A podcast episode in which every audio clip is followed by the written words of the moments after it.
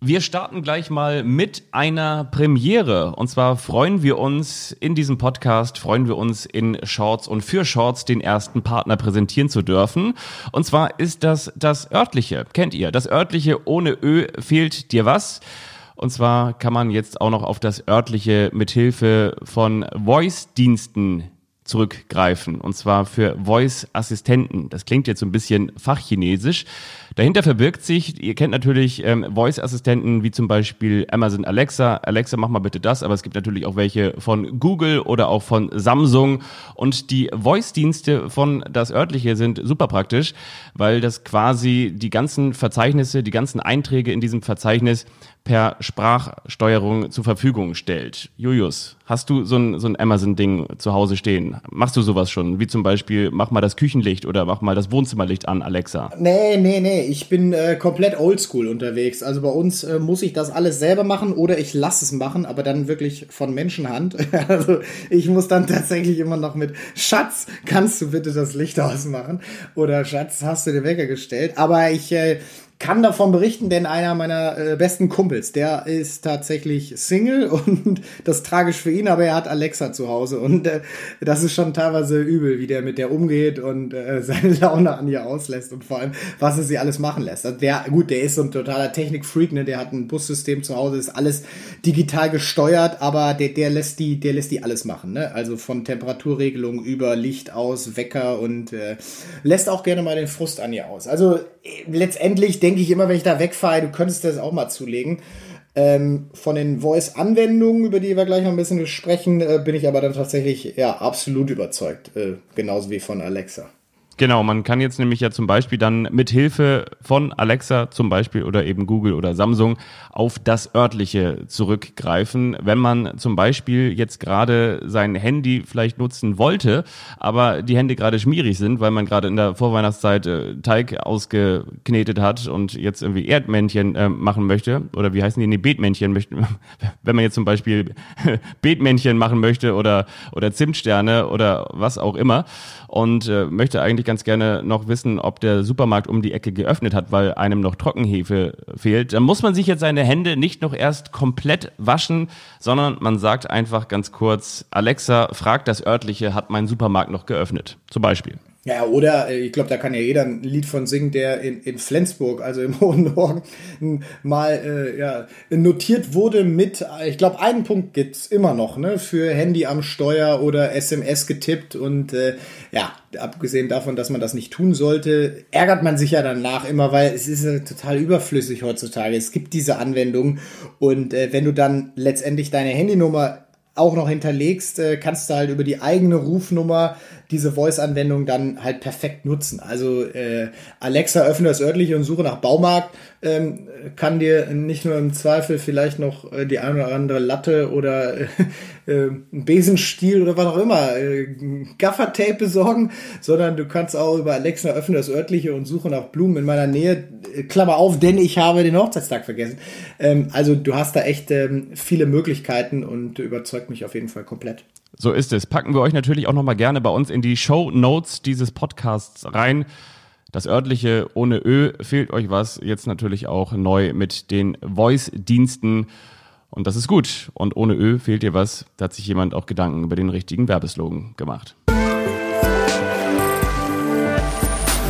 Shorts. Strandpunkte mit Julius Brink. Mann, oh Mann, Männer. Respekt. Oder? Ich glaube, ich glaube Sky Dumont hat bald keinen Job mehr. Haben den ersten Werbepartner. Wir sind mit dem Klingelbeutel durch ganz Deutschland gelaufen und präsentieren euch die erste Folge Shorts aus dem goldenen Rolls-Royce Cabrio. Wenn es so wäre, wäre schön. Wenn es so wäre, dann wäre es schön. Ich hoffe, ihr habt es überstanden. Ja. War ja ein bisschen. Fabi, schön, dass du jetzt da bist. Ja. Du bist ja aus Hannover hier, jetzt äh, erst später dazugekommen. Jus und ich haben schon ein bisschen gewartet. Was aber, war da eigentlich los? Du bist, bist du grundsätzlich eher. Der unpünktliche Typ. Gut, dass du es sagst. Nee, also es war heute tatsächlich ein sehr, sehr langer Tag, wenn euch mein Privatleben interessiert. Mhm. Ich bin erst bei meiner Schwester in Darmstadt gewesen, bin heute früh um 6 Uhr in Darmstadt losgefahren, die 400 Kilometer in Richtung Hannover. Dort hatte ich die Freude und die Ehre und habe für den Norddeutschen Rundfunk das Zweitligaspiel zwischen Hannover 96 und Holstein Kiel übertragen. Und wie das dann natürlich so ist, man rechnet mit vielen Dingen, aber nicht unbedingt äh, am Sonntagabend dann noch mit so einer ganz komplizierten sportlichen Situation bei Hannover 96, obwohl das wiederum mich auch äh, nicht unbedingt als Experte auszeichnen würde, dass man nicht damit rechnet. Der kleine HSV, ne? Darf man ja auch mal hier Der kleine sagen. als HSV. Der dann ja auch am kommenden Wochenende gegen den großen HSV, wenn man das so sagen möchte, spielen wird. Naja, lange Rede, kurzer Sinn und dann wird's lang und länger und dann fährst du irgendwann noch die letzten, ich glaube, was, was sind das bis Hannover? 200 Kilometer? Ja, 180. 180 Kilometer nach Hause. Dann musst du noch in, in den Sender gehen, beim NDR und noch ein bisschen Krisenberichterstattung machen. Also für dann den Montag. Möglicherweise hört ihr auch jetzt erst am Montag. Und ja, dann hat das sich alles ein bisschen verzögert und an dieser Stelle möchte ich mich vor allen Dingen bei euch beiden hier entschuldigen und ihr da draußen, euch betrifft das eigentlich gar nicht, ich sage trotzdem Entschuldigung und aber auch gleichzeitig herzlich willkommen. Es ist eine entweder sehr, sehr späte November-Ausgabe von Shorts oder vielleicht auch eine frühe Dezember-Ausgabe, dann wäre es die erste. Also wenn ich eure Bärte anschaue, das sind richtige Männer voll Bärte, aber es sind keine Moustaches, wie man sie ja im November trägt. Was ist da los? Ja, ich habe das gemacht und irgendwie ist tatsächlich der Bereich unterhalb meines Schnurrbartbereiches dann doch stärker nachgewachsen als äh, der, der ähm, was, wie nennt man das denn, der, der Pornobalken, ne? Ja, Rotzbremse, Popel, ja. Genau, Popelbremse, irgendwie sowas.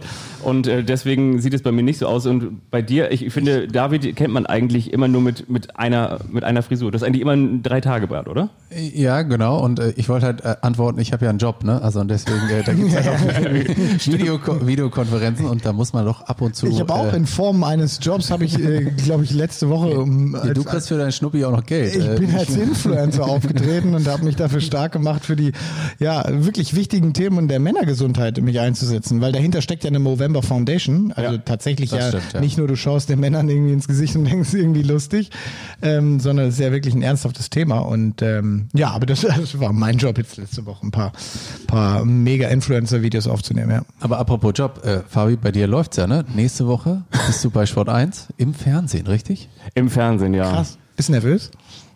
Ich was, was bin- machst du da überhaupt? Erzähl doch erstmal. Ich bin jetzt, ähm, wenn ihr die Folge am Dienstag hört, heute Abend beim äh, Sport 1 Fan Talk zu Gast. Ich glaube, da warst du auch schon mal, oder, Julius? Habe ich ja. zumindest gehört. Das Ja, haben die klar. mir gleich gesagt. Übrigens, Julius war auch schon mal bei uns. Das haben Ja. sie mir gleich erzählt in der Und du darfst neben. Peter Neururer sitzen, oder? Nee, neben Michael Sternkopf, Mario Basler, Oh. Jana Wosnitzer, die tatsächlich auf unserer Vom Tour ja auch schon gearbeitet hat, genau. ja, von Sport 1. Und- Tolle Moderatorenkollegin, ja. absolut. Ähm, Hartwig Töne ist dabei und Moderator Thomas Helmer. Ah, okay. Ja. Und ähm, jetzt fragt man sich natürlich, und was will ich da? ich werde natürlich ein bisschen Werbung für diesen Podcast machen und genau, wir schauen uns ja gemeinsam, wer dieses Ja. Format nicht kennt. Mit Holstein Kiel 96 und HSV kennst du ja mit Europapokal und so auch aus. So also von, ja. ich bin genau mal richtig. gespannt, was die, was die zu deinen Wortwitzen sagen. Ich glaube, ich werde so ein bisschen defensiver aufstellen in so einer Runde. Das habe ich gelernt. Man soll hin und wieder einfach mal, wenn man neu dabei ist, äh, sich das erstmal angucken, höflich sein. Und nein, wir schauen uns natürlich ein bisschen Champions League an, mit unter anderem Borussia Mönchengladbach gegen Inter Mailand. Und die Bayern spielen bei Atletico Madrid. Aber die Bayern aus dem Beachvolleyball sitzen ja quasi hier an diesem Sonntag mit am Tisch und deshalb wollen wir vielleicht nochmal diese Einleitung äh, wie ursprünglich auch machen. Wir sagen herzlich willkommen zu einer frischen Folge Shorts. Und an dieser Stelle freuen wir uns natürlich wieder auf David Klemperer und natürlich auch auf die Strandpunkte von Julius Brink. Danke, Fabi. Weiter im Text, bitte. Wie war das denn eigentlich bei dir damals, als du da in diesem Sport 1 Fan Talk warst? Was habt ihr da gemacht? Habt ihr da eigentlich auch währenddessen Alkohol getrunken? Na, wir waren ja damals, ähm, also wenn ich recht informiert bin, äh, nicht in der gleichen Location, wie du es jetzt sein wirst. Wir waren wirklich in dieser urigen Kneipe in Essen-Rüttenscheid, glaube ich. Und ähm, das, das war schon extrem cool. Also letztendlich kann man sich das zur jetzigen Zeit mit Corona und Abstand gar nicht mehr vorstellen, weil das Ding war pickepacke voll. Richtig Stimmung drin. Unten ist eine, eine olle Kegelbahn gewesen. Geil. Also wirklich so eine Kneipe. Und, und, der Halbzeit mal ja, kurz. Na, und unten vorher war, sagten alle, ey, fahr vorher hin, gibt Currywurst, Pommes. Also das war, du gingst dann echt mit so einer Pocke hoch und ist teilweise mal aufgestoßen, Bierchen, wurde auch getrunken. Aha. Und Ähm, wer, wer, wer war alles da? Ja?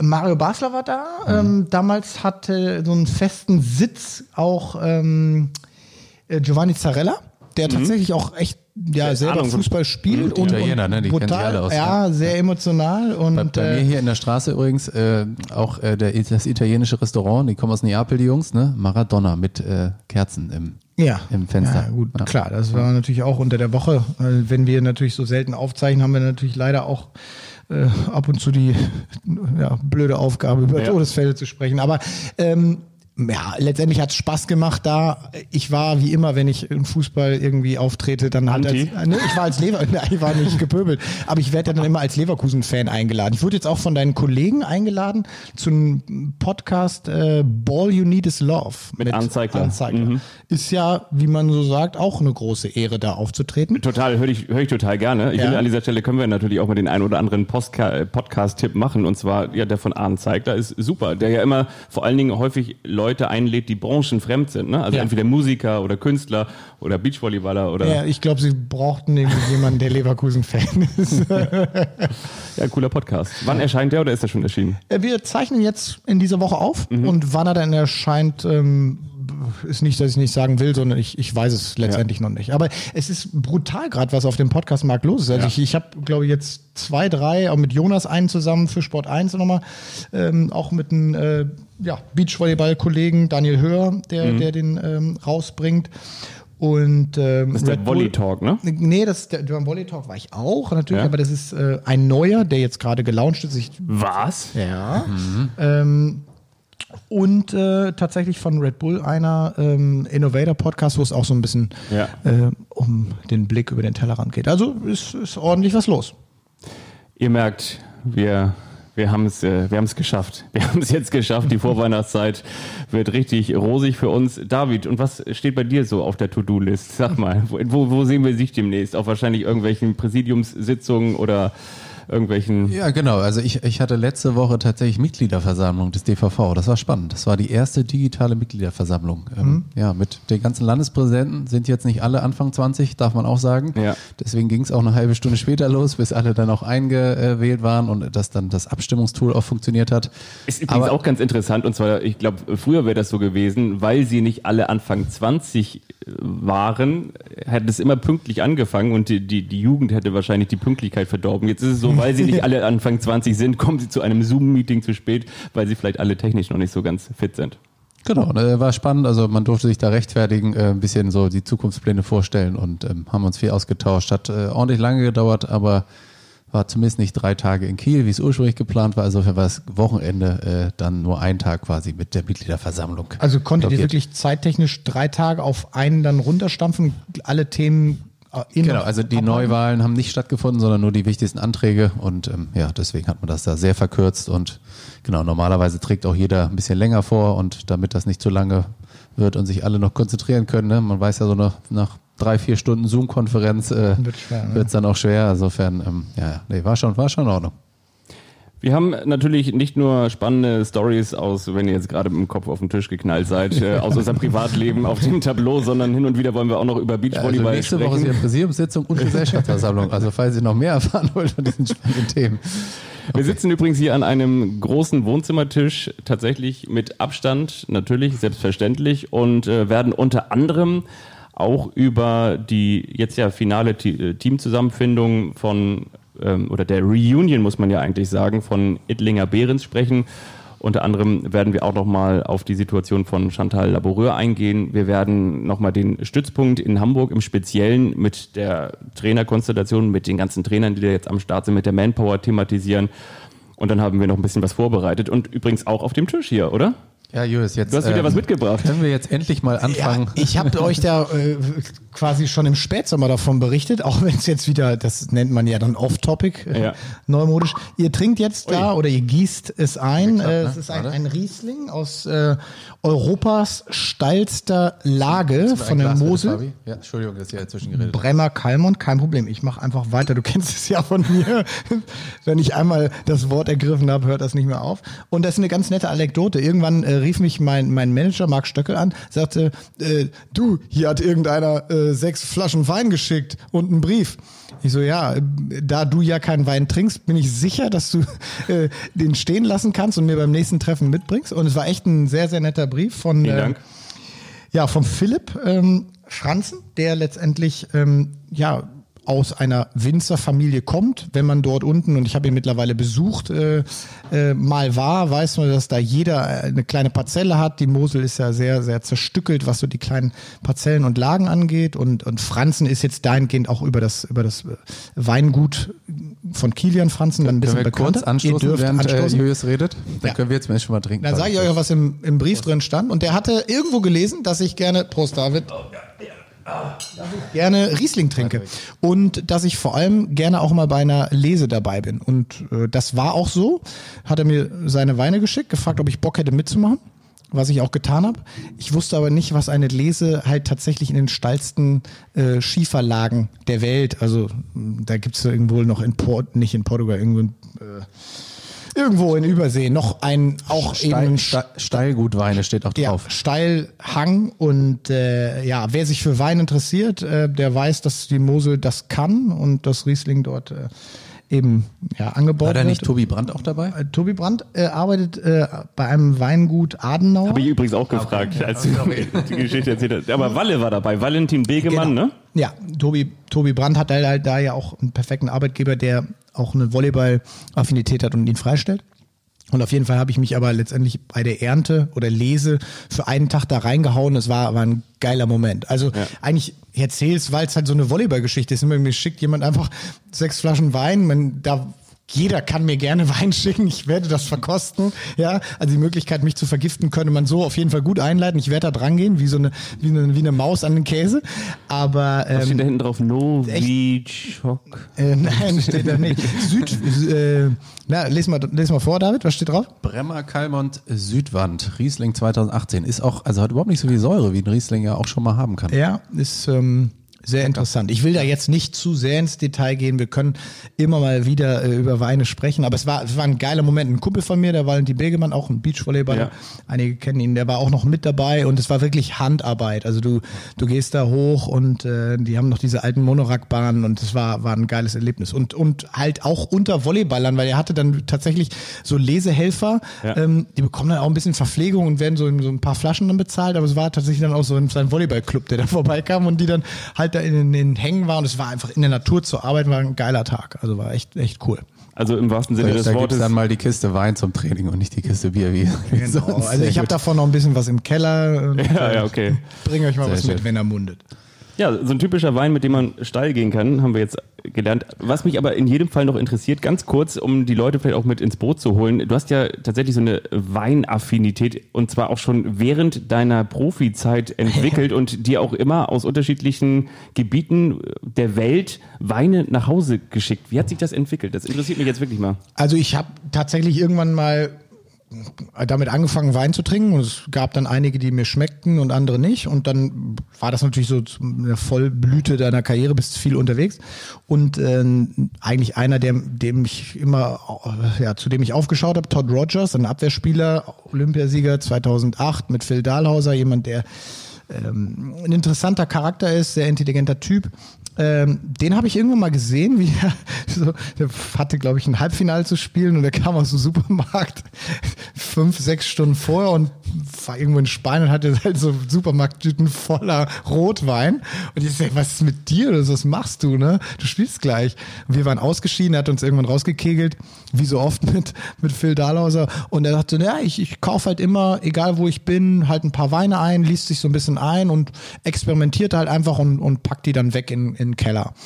Und äh, dachte ich mir eigentlich eine geile Idee. Er packt, mh, ja, kriegt die dann halt in seine, in seine dreckige Wäsche eingepackt, damit die nicht zerbrechen, weil das waren schon so sechs, sieben Dinger. Die Amis hatten dann natürlich immer die Senatorstatus und konnten ordentlich nach Hause liefern. Teilweise sind die dann ja wirklich alle 14 Tage reingeflogen und der hat halt immer, immer mitgenommen. Und das habe ich mir dann zu eigen gemacht und das auch getan Ja.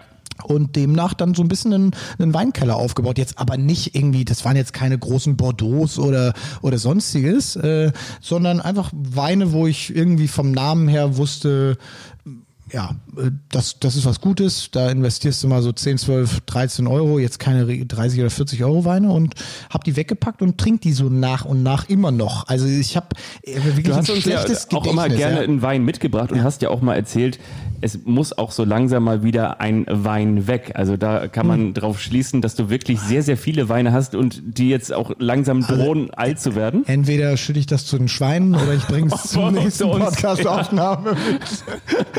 nee, aber ich habe tatsächlich ein paar, die dann einfach jetzt, ne, mein, du siehst es mir ja an, ich bin in die Jahre gekommen, die Weine eben auch. Aber was, was interessant ist, ich, ich vergesse wirklich alles, habe auch so wirklich kein gutes Gedächtnis, aber ich kann mich brutal gut an Weinetiketten erinnern. Und leider ist dann tatsächlich, als wir dann mal zu Hause äh, saniert hatten und ich das mit den Rückstauklappen, mit den Kellerfeuchte noch nicht so wirklich drauf hatte, ist so zwei, dreimal unser Keller, äh, da wo der Wein lagerte, überschwemmt worden. Ah. Also wirklich so 30, 40 Zentimeter. Und ich kam aus dem Urlaub zurück und mir, mir, mir tuckerte so langsam so ein Etikett entgegen, was sich natürlich schön abgelöst hat. Und ich wusste, das war echt, echt teilweise bitter, weil ich hatte dann zu dem Wein und zu dem Turnier, das ist echt bekloppt, halt dann so ein ja, Gedächtnisfunktion eingeschaltet und das so zum Thema Wein. Aber ähm, wollen wir so viel privat heute? Aber finde ich total spannend. Also finde ich Ja, also. Wein, Riesling, da weiß ich was von und äh, ähm, ihr könnt mir gerne weiterhin Wein schicken und ich bin da auch offen und werde euch immer wieder was mitbringen, klar.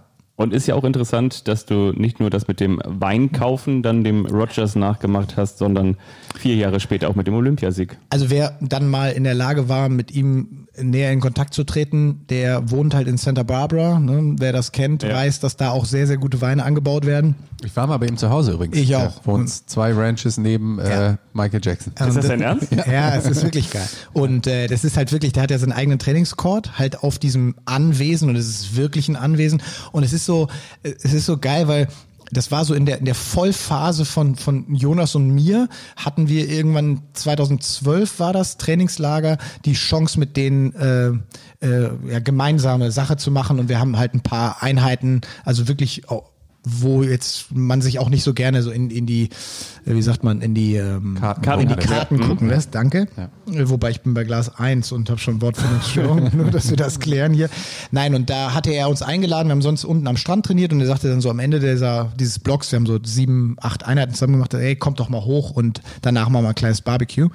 Und, und bei uns war wirklich so Training, war, war ganz klar, so eine halbe Stunde vorm Training lassen wir Privatgespräche sein, der Fokus geht in Richtung äh, gleich Vorbereitung. Ne? Also merktest das auch, ich war da vielleicht noch ein bisschen lockerer, aber Jonas war dann, der war dann wirklich schon abgetaucht, auch beim Training, also so unfassbar äh, fokussiert.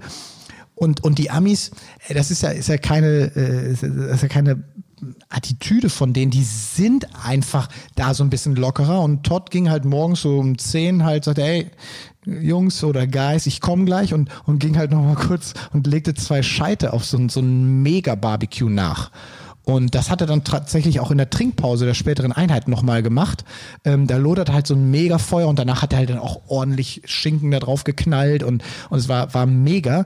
Ähm, der hatte tatsächlich in, also, äh, ja, einen Beachvolleyball-Court, einen eigenen.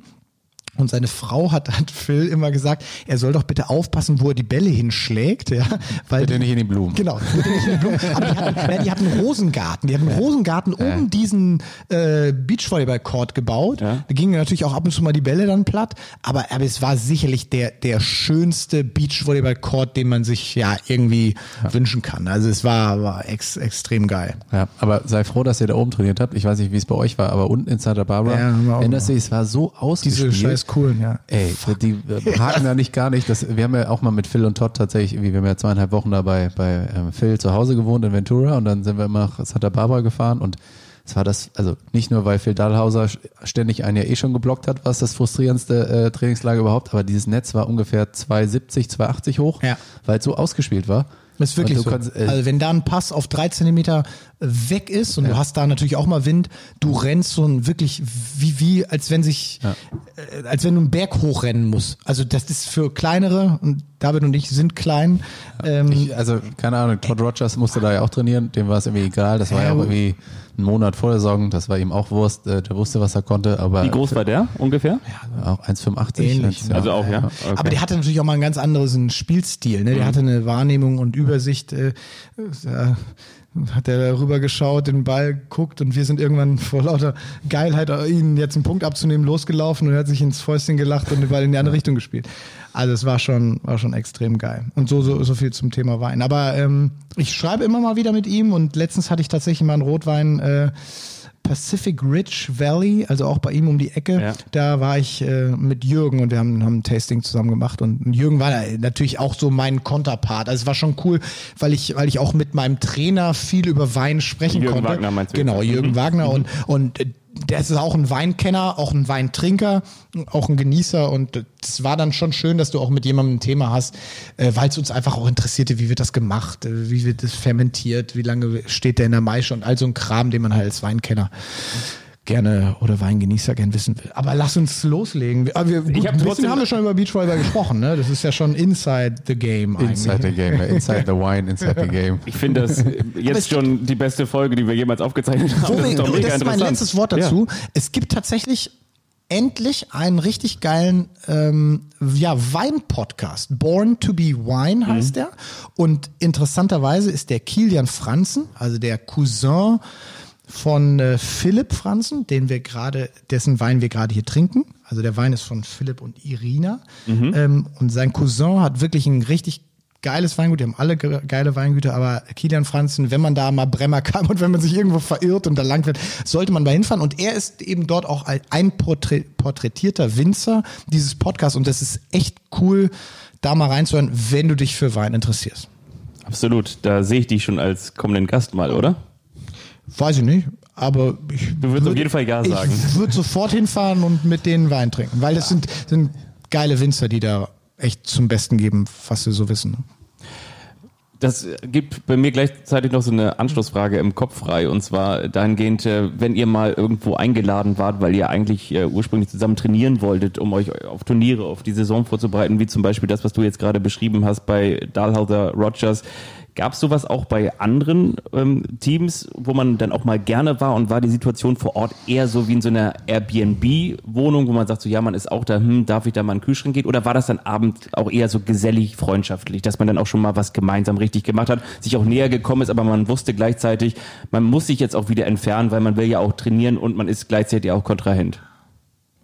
Ja, also ich glaube, man, man hat sich da immer ein Team gesucht. Also wir hatten das zum Beispiel mit, mit, mit Doppler Horst äh, oder Goschhorst damals noch, äh, haben Erik und ich viel gemacht, weil man wusste einfach, dass man irgendwie eine ähnliche Trainingsart hat, einen ähnlichen Trainingsstil. Äh, gut, die Sprachbarriere war ja dann auch einfach immer noch äh, einfach und ähm, ja, keine Ahnung, wir haben viele schöne Duelle im Standvolleyball, im, im Aufwärmspiel, ne? da wurden, haben wir uns dann tatsächlich so über die Saison am Ende noch einen Award gegenseitig irgendwie übergeben etc. Also das war, das war schon Prestige, ne? Also nein, war einfach nett, ähm, dass du halt weißt, dass du dich irgendwie auf eine gewisse Trainingsqualität irgendwie äh, verlassen kannst. Ja, ja, genau. deswegen hatte, glaube ich, jedes, jedes Team hatte so seine ein, zwei, drei Trainingsbuddies. Ne? Ich glaube, ihr habt viel mit Kais Wesig zum Beispiel gemacht ne? und so weiter. Also mit den Schweizern etc. Also man wusste einfach, man, man tickt irgendwie ähnlich.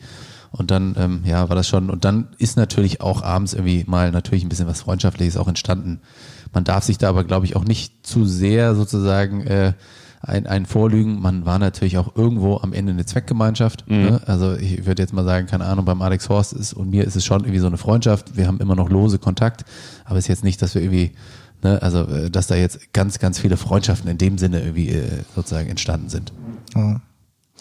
Also ich hätte jetzt zum Beispiel auch nicht äh, bei, bei Todd wohnen wollen. Also sehr gerne in dem Rosengarten und die, die, seine Frau ist echt super nett, also total gastfreundlich und und das sind einfach echt echt richtig nette Menschen und nebenbei auch auch interessante Persönlichkeiten. Er war natürlich auch äh, ein paar Jahre älter, die Kinder sind da, gehen zur Schule und und du erlebst halt einfach dann auch mega privat, wie dein dein Konkurrent ist und äh, das fühlte sich für mich, ich habe das ja schon mal zum Besten gegeben, dann echt schwierig an, weil a erlebt er dich dann privat und und das ist so ein bisschen du du du hast halt dein Visier ein bisschen auf, ne, wenn es ans Private geht. Da geht's ja nicht darum, hey magst du ein Steak Medium oder nicht, sondern we- wenn du, Ja, du kannst es nicht steuern, ne? Du bist dann zusammen, du trinkst ein Glas Wein und und und und ich habe dann, also das ist einfach, das war auch wirklich so diese Schattenseite, das fand ich immer äh, als Gefühl schon scheiße Mhm. in diesem Leistungssport-Dasein, weil du, du, du hast da deinen Konkurrenten, der ist super nett zu dir, der haut die geilsten Steaks raus, du bist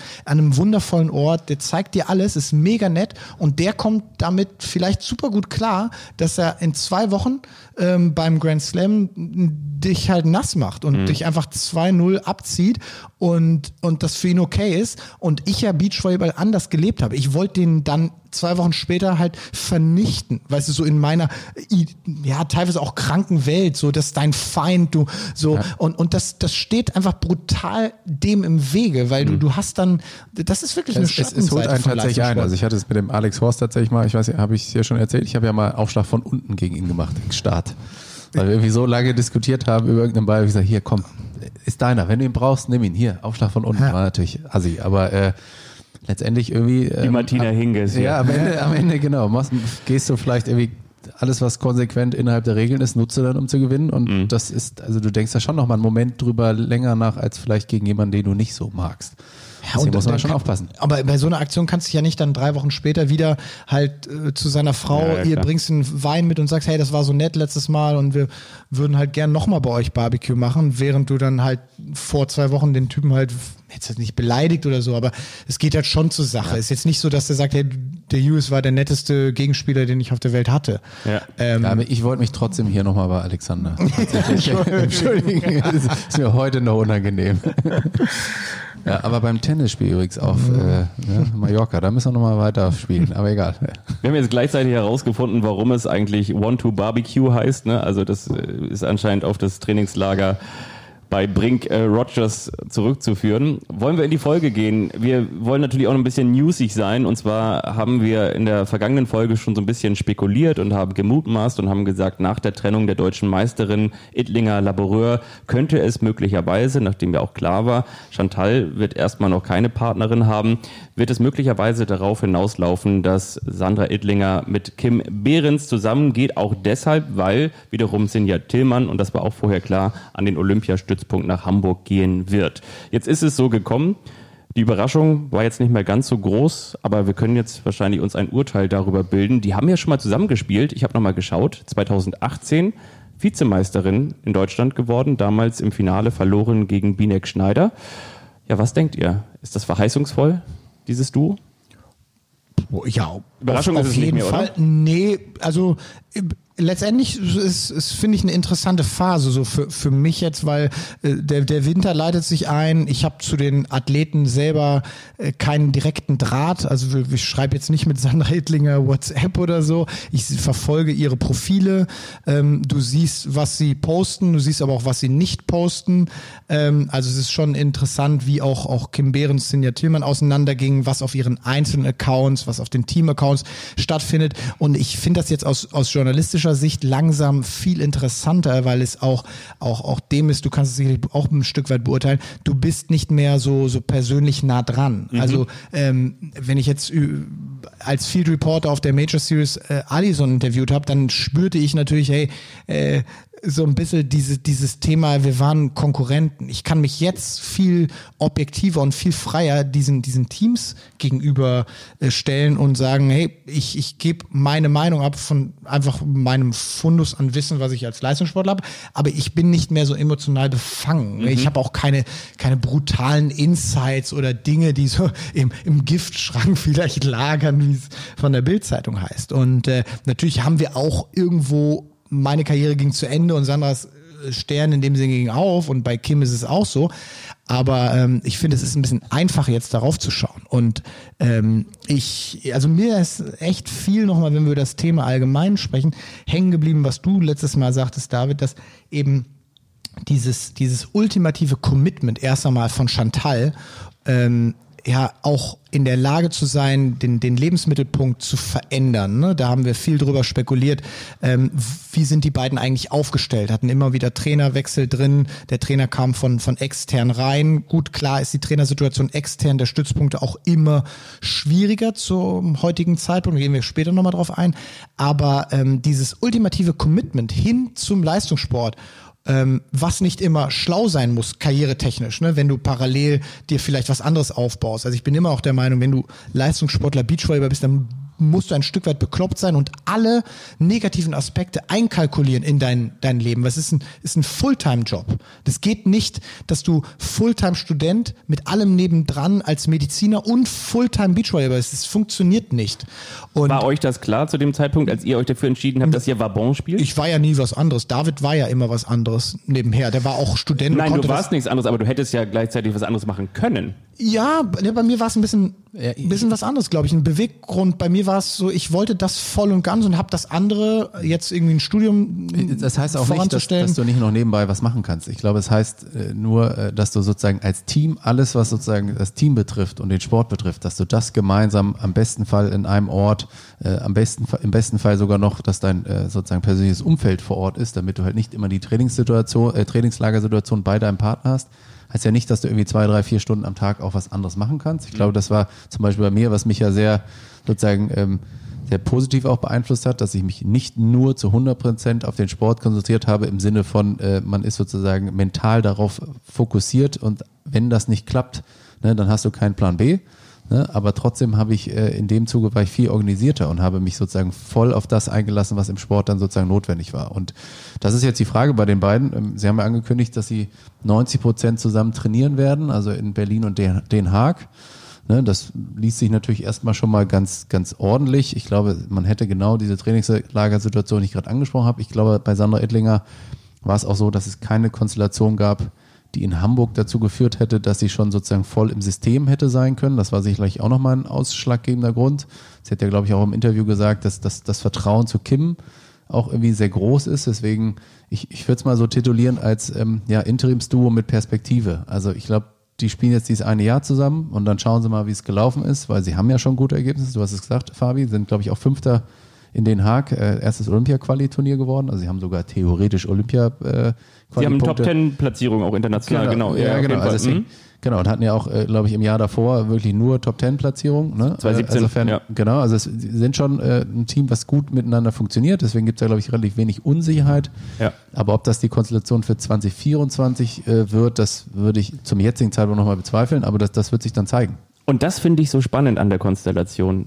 Das sagst du, das wird jetzt ein halbes Jahr möglicherweise ein Interimsduo und dann hast du ja komischerweise durch Corona bedingt so bekloppt ist es ja gleichzeitig schon den nächsten Corona-Zyklus, äh, sag ich ja schon, ja, ist ja den Olympiazyklus äh, gleichzeitig schon laufen, hoffentlich nicht den Corona-Zyklus. Und trotzdem sagt Sandra, lieber möchte ich jetzt ein halbes Jahr diese Konstellation eingehen, um, um mich möglicherweise zu finden für 2024 und versuche nicht alles darauf zu setzen, mit Chantal die Olympia-Quali für 21 zu schaffen. Das finde ich ist eigentlich die, die Message da drin. Na, ich glaube, sie kann sehr, sehr wohl abwägen, dass es mit jedem Tag, der jetzt vergeht und auch mit der, der großen Unbekannten, was für internationale Turniere gibt es denn überhaupt? Also Stand jetzt keine. Ja, keins, Ja, genau. ja, genau. Also ich komme letzte Woche auch aus dem Meeting der Athletes Commission. Wir, wir, es gibt keinen internationalen Turnierkalender. Und da, das ist natürlich ein riesen Unsicherheitsfaktor, neben der Situation, dass vor ihr eben auch zwei richtig gute Teams stehen. Ähm, mit Klar, Chantal hat sich nach der Verletzung super rausgekämpft, sind, die sind deutscher Meister geworden. Sie haben auch dort in dem Finale sensationell gespielt, Laura und Maggie geschlagen, aber dennoch ist halt die Möglichkeit, da international dran vorbeizuziehen, einfach brutal gering. Ich glaube, sie haben es mit, ja, mit einstelligen Prozentbereich irgendwo äh, mal selber betitelt. Und, und mehr ist es dann ja auch nicht. Und, und in dieser Perspektive, welche Chancen hast du überhaupt noch, dann auch zu überlegen, und das, das finde ich halt für die Athleten ist das gerade eine, eine unfassbar schwierige Situation. Weil du musst ja letztendlich ähm, auch, auch quasi den, den Plan B, äh, den musst du ja schon wieder einleiten. Also in der Periodisierung bist du jetzt schon äh, post-Tokio 2020. Genau, So, ja. und sie findet jetzt gerade ihre Partnerin Kim Behrens, aber wir haben ja schon, äh, wie du willst, Ende November, Anfang Mhm. Dezember. Äh, Je nachdem, wann das erste Turnier stattfindet, vielleicht findest du irgendwann im ersten Quartal dann doch in Europa eine Möglichkeit unter irgendwelchen Bedingungen mit einem Promoter ein internationales Turnier, äh, was auch Olympiapunkte bringt, äh, stattfinden zu lassen. Und, und dann musst du ja, ja dann da auch wieder liefern. Also du müsstest es mit Chantal und mit Kim Behrens muss sie es auch. Und ähm, ich glaube, dass es jetzt für alle Teams, die, die das irgendwo auch so ein bisschen mit Fragezeichen sehen, Tokio 2020, dass die sofort sagen, okay, das ist jetzt so ein schwieriges Jahr, wir gehen auf jeden Fall eben aufs nächste Jahr. Ich meine ja, die, die Entscheidung von, von Sinja, ähm, sich zu trennen, mhm. mit einer jungen Partnerin mhm. an den Stützpunkt zu sehen. Sind ja auch alles ganz viele Fragezeichen und neue Dinge. Sie verletzt ihren, ihren angestammten Wohnort, Trainingsort, ihre Trainingsgruppe, ähm, ihr ja, ihr Freund ist ihr Trainer. Es wird für sie alles neu werden. Und äh, das machst du ja immer nur mit der Perspektive und die musst du jetzt einleiten. Und da haben die Teams natürlich ihnen jetzt auch schon wieder diese Entscheidung mit allem drum und dran voraus. Ich habe jetzt unter der Woche nochmal ein Interview gelesen mit Chantal Laboureur. Die sieht natürlich diese Konstellation nicht so, als dass man sich getrennt habe, sondern eher so, dass sie verlassen wurde, hat Stand jetzt Aufzeichnungsdatum auch noch keine neue Partnerin für die kommende Saison. Sie fühlt sich, das ist mir so ein bisschen hängen geblieben, unvollendet. Habt ihr da auch äh, eine gewisse Empathie dahingehend, dass ihr das nachfühlen könnt, dass sie eben diesen Olympiatraum der ja auf jeden Fall für sie auch realistisch gewesen wäre, wenn man jetzt mal zurückschaut. Sie war mal Weltranglisten Erste mit Julia Sude. Jetzt hat sie Anfang des Jahres eine Schulter-OP gehabt, hat die gut ausgeheilt. Nebenbei noch Medizinstudium, scheinfrei vor Weihnachten. Also eigentlich lief es gerade deutsche Meisterin geworden. Habt ihr da eine Empathie für sie, dahingehend, dass ihr das nachempfinden könnt, dieser Olympiatraum, möglicherweise ist es denn als auch der, der letzte Traum gewesen, ne? Für sie mhm. hat noch keine neue Partnerin, könnt ihr das nachempfinden? Empathie, na klar, also äh, Chantal, wer sie kennt, ist einfach eine sehr sympathische äh, Person, das erstmal per se, natürlich sportlich äh, hat sie auch tolle Erfolge eingefahren für, äh, für Beachvolleyball Deutschland, gar keine Frage, du hast gesagt, Nummer eins der Weltrangliste, das waren jetzt nicht so viele, ne? äh, auch deutsche Frauenteams nicht. Ähm, nichtsdestotrotz, Beachvolleyball im Top-Bereich ist absolut, und Leistungssport im Allgemeinen ist absoluter Sozialdarwinismus und mhm. der bleibt halt nicht stehen. Und wenn du nicht voll auf der Höhe bleibst, alles investierst und ähm, ja, da wirklich das volle Commitment eingehst, das haben wir letztes Mal ja schon ein bisschen sozusagen ähm, ja, diskutiert. Ich glaube, dass die Konstellation einfach, mit der sie da in Stuttgart gerade sozusagen unterwegs ist, nicht mehr ausreicht, ähm, wenn man andere Top-Stützpunkte sieht, um sozusagen alles sozusagen darauf auszurichten. Und ähm, den Vorwurf muss sie sich, glaube ich, gefallen lassen. Nichtsdestotrotz hat man natürlich eine Sympathie für sie als tolle Sportlerin, die das jahrelang gemacht hat. Aber ja, und, und es ist ja hier jetzt interessant zu sehen, dass es nicht ein Verband ist, der es von oben ja. irgendwo reguliert. Nicht, auseinandergerissen hat, ne? Ja, ja genau. Ja. Sondern es sind dann, dann zweimal Entscheidungen ihrer Partnerin gewesen. Mhm. Und ich finde, das sagt auch immer etwas darüber aus. Also, ähm, mein, die Entscheidung damals von Julia Sude, sich zu trennen, da haben wir wirklich uns ja alle gefragt, wow, kann Carla jetzt wirklich zu dem Zeitpunkt, wo sie in dem Jahr Nummer eins der Weltrangliste war, ist Carla jetzt wirklich die viel bessere Spielerin für sie als Partnerin? Muss sie letztendlich dann selber beurteilen. Also ob, ob jetzt das Team, es steht ja in den Sternen, so, äh, also Chantal und Julia besser gewesen wären als, äh, als Carla und Julia, wer will das beurteilen? Ja. Ähm, letztendlich ist es mit Carla auf jeden Fall ein, ein sicherer, zumindest zum heutigen Tag sicherer Olympiaspot, den sie da einfahren werden für Deutschland. Ich glaube aber mal, dass sie den auch mit Chantal eingefahren hätte. Und ähm, dann das Gleiche nochmal. Also, dass dann wirklich auch eine Athletin wie Sandra, die ja, als sie mit Chantal zusammenging, ja eigentlich noch in, in der stark aufsteigenden Phase war, die in der, zu einer etablierteren Abwehrspieler wechselt, Abwehrspielerin wechselt, die ja auch selber individuell noch in der Phase war. Und das finde ich ist jetzt auch interessant bei dieser Teamkonstellation zu beurteilen. Das ist ja letztendlich auch die Antwort darauf. Äh, sie sagt damit eigentlich, ja, ich werde Blockspielerin. Also mhm. es ja. ist äh, ganz klar, dass, dass sie, vielleicht spielt sie es auch ein bisschen als Hybrid, aber in der Konstellation würde ich es fast als Teamschwächung zu sehen, äh, ansehen, wenn sie jetzt mit, mit Kim Behrens, ja, ja, ähm, die auch natürlich Block spielen kann, aber dann wirklich musste. in die Weltspitze kann, ja, musste, kann, musste. Ja, und sie aber auch gezeigt hat, ja, klar. sehr gut gemacht. Ne? Aber, aber das ist vielleicht ja. auch ein bisschen Antwort. Aber es, es bleibt halt so ein Geschmäckle bei, bei Chantal, wo ich, wo ich gespannt bin, äh, wenn man so ein bisschen jetzt äh, mal von den Pressemitteilungen Abstand nimmt und dann mhm. so raushört, was waren dann wirklich die Beweggründe? Vielleicht ist sie dann auch als, als Puzzleteil zu einer Partnerin schwierig. Also, äh, das ist ja wirklich auch ein Moment, wo du dich selber, deshalb kann ich das Interview auch vollkommen nachvollziehen. Ich fühle auch mit ihr, mhm. aber das ist auch immer so ein Moment, wo du dich selber auch hinterfragen musst. Was, warum, warum ist immer in der Partnerschaft ja auch so? Warum, ja. warum werde ich zweimal rausgekickt? Ja, äh, wenn du zweimal in einer, in einer Liebesbeziehung der Partner haut ab oder mhm. macht irgendwie Ghosting, äh, dann, dann geht es schon ans Eingemachte. Ist dir das passiert, Julius? Nein, bei mir ist noch nie ein Geist aufgetaucht. Gott sei Dank nicht. aber ich wollte es wirklich mal fragen und das wäre auch so das gewesen, was eigentlich dahinter steckte, finde ich aber total interessant, was ihr dazu denkt, ähm, ob ihr mal die Situation so hattet, so verlassen, dieses Verlassengefühl oder vielleicht äh, jetzt nicht Olympia, aber ein großes Turnier, was ihr aufgrund einer Situation, wo man euch verlassen hat, eben nicht mehr spielen konntet. Dieses dann zu Hause oder übrig zu bleiben. Jetzt, äh, boah, jetzt geht's Also ich meine jetzt, ich meine jetzt im, Sport, im Sportlichen, im, Sportlichen, also wir, bleiben, wir reden noch über den Sport. Nicht jetzt über, ja mit 16 hatte ich mal eine Freundin, die hat sich dann nicht mehr gemeldet, als ich ihr den Brief in die Federtasche gelegt habe. Ja, ich, also ich habe zweimal Olympia von zu Hause angeschaut, aber das weiß ich nicht, ob das ganz Aber das hat nichts ist, mit Teamtrennung zu tun gehabt, oder? Nee, einfach nur, dass andere ja. besser waren. Ja. Oder also vor allen Dingen Deutschland nicht genug Startplätze hatte, aber ähm. Nee, verlassen. Ja, ich hatte es mal ein bisschen, als ich äh, in, in, den vier Jahren mit Jonas, als ich dann tatsächlich nach unserem glorreichen ersten Jahr so ein bisschen über die Stränge geschlagen habe und plötzlich ähm, ja, Jürgen Wagner bei uns, also kann man jetzt, ich sag verjährt fast, man kann ja Dinge jetzt offen aussprechen werden. Wie, wie heißt diese Bild, äh, Bildkolumne da immer? Jetzt, jetzt erzähle ich, so war wirklich. ja, ja, wir haben natürlich der Presse erzählt, Jürgen musste beruflich eben ein bisschen kürzer, äh, also ein bisschen bei uns beruflich kürzer treten, in seinem anderen Hauptjob äh, dann eben mehr tun und ähm, der Hintergrund war eigentlich so Streitigkeiten oder Querelen von mir, Umgang mit Erfolg. Ich glaube, ich habe das schon mal erzählt hier. Ähm, und der ist dann irgendwann. Was hast du denn gemacht? Also jetzt mal, ja. ich glaube, das hast du noch nicht erzählt, oder? Hier im Podcast. Ich glaube, er hat sich einen Porsche gekauft. Nee, den Porsche, nee, das war vorher, ja, oder? Früher, ja. sagen, das Aber zum Porsche habe ich nachher noch, weil ich bin ja mit, mit einem Fahrrad Porsche hier. Ich muss euch das nachher mal erzählen, was hier in Hamburg heute los war, aber das ist ein anderes Thema. Ähm, nee, gut, das ist Teil dieser Story, die ich ja auch in dem in einen Vortrag, den ich halte, mhm. erzähle, mhm. äh, wo Jonas und ich ja im ersten Jahr, wir wurden ja Weltmeister, Weltranglisten erst etc. Und das war ein sensationelles Jahr. Und dann musste ich tatsächlich auch mal ähm, lernen, mit Erfolg umzugehen, was schwierig war.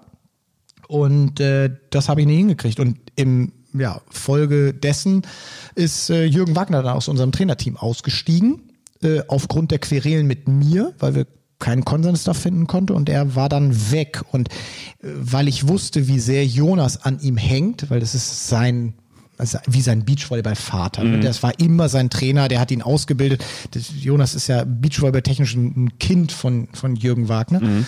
Und ähm, da merkte ich so, oh wow, vielleicht äh, könnte der mir jetzt einfach auch abhauen, weil er sagt, ne, wenn der Trainer nicht mehr mitmacht, weil das so eine enge Bindung ist, äh, werde ich auch als nächster gekickt. Und äh, da habe ich mich dann mal ein paar Monate benommen.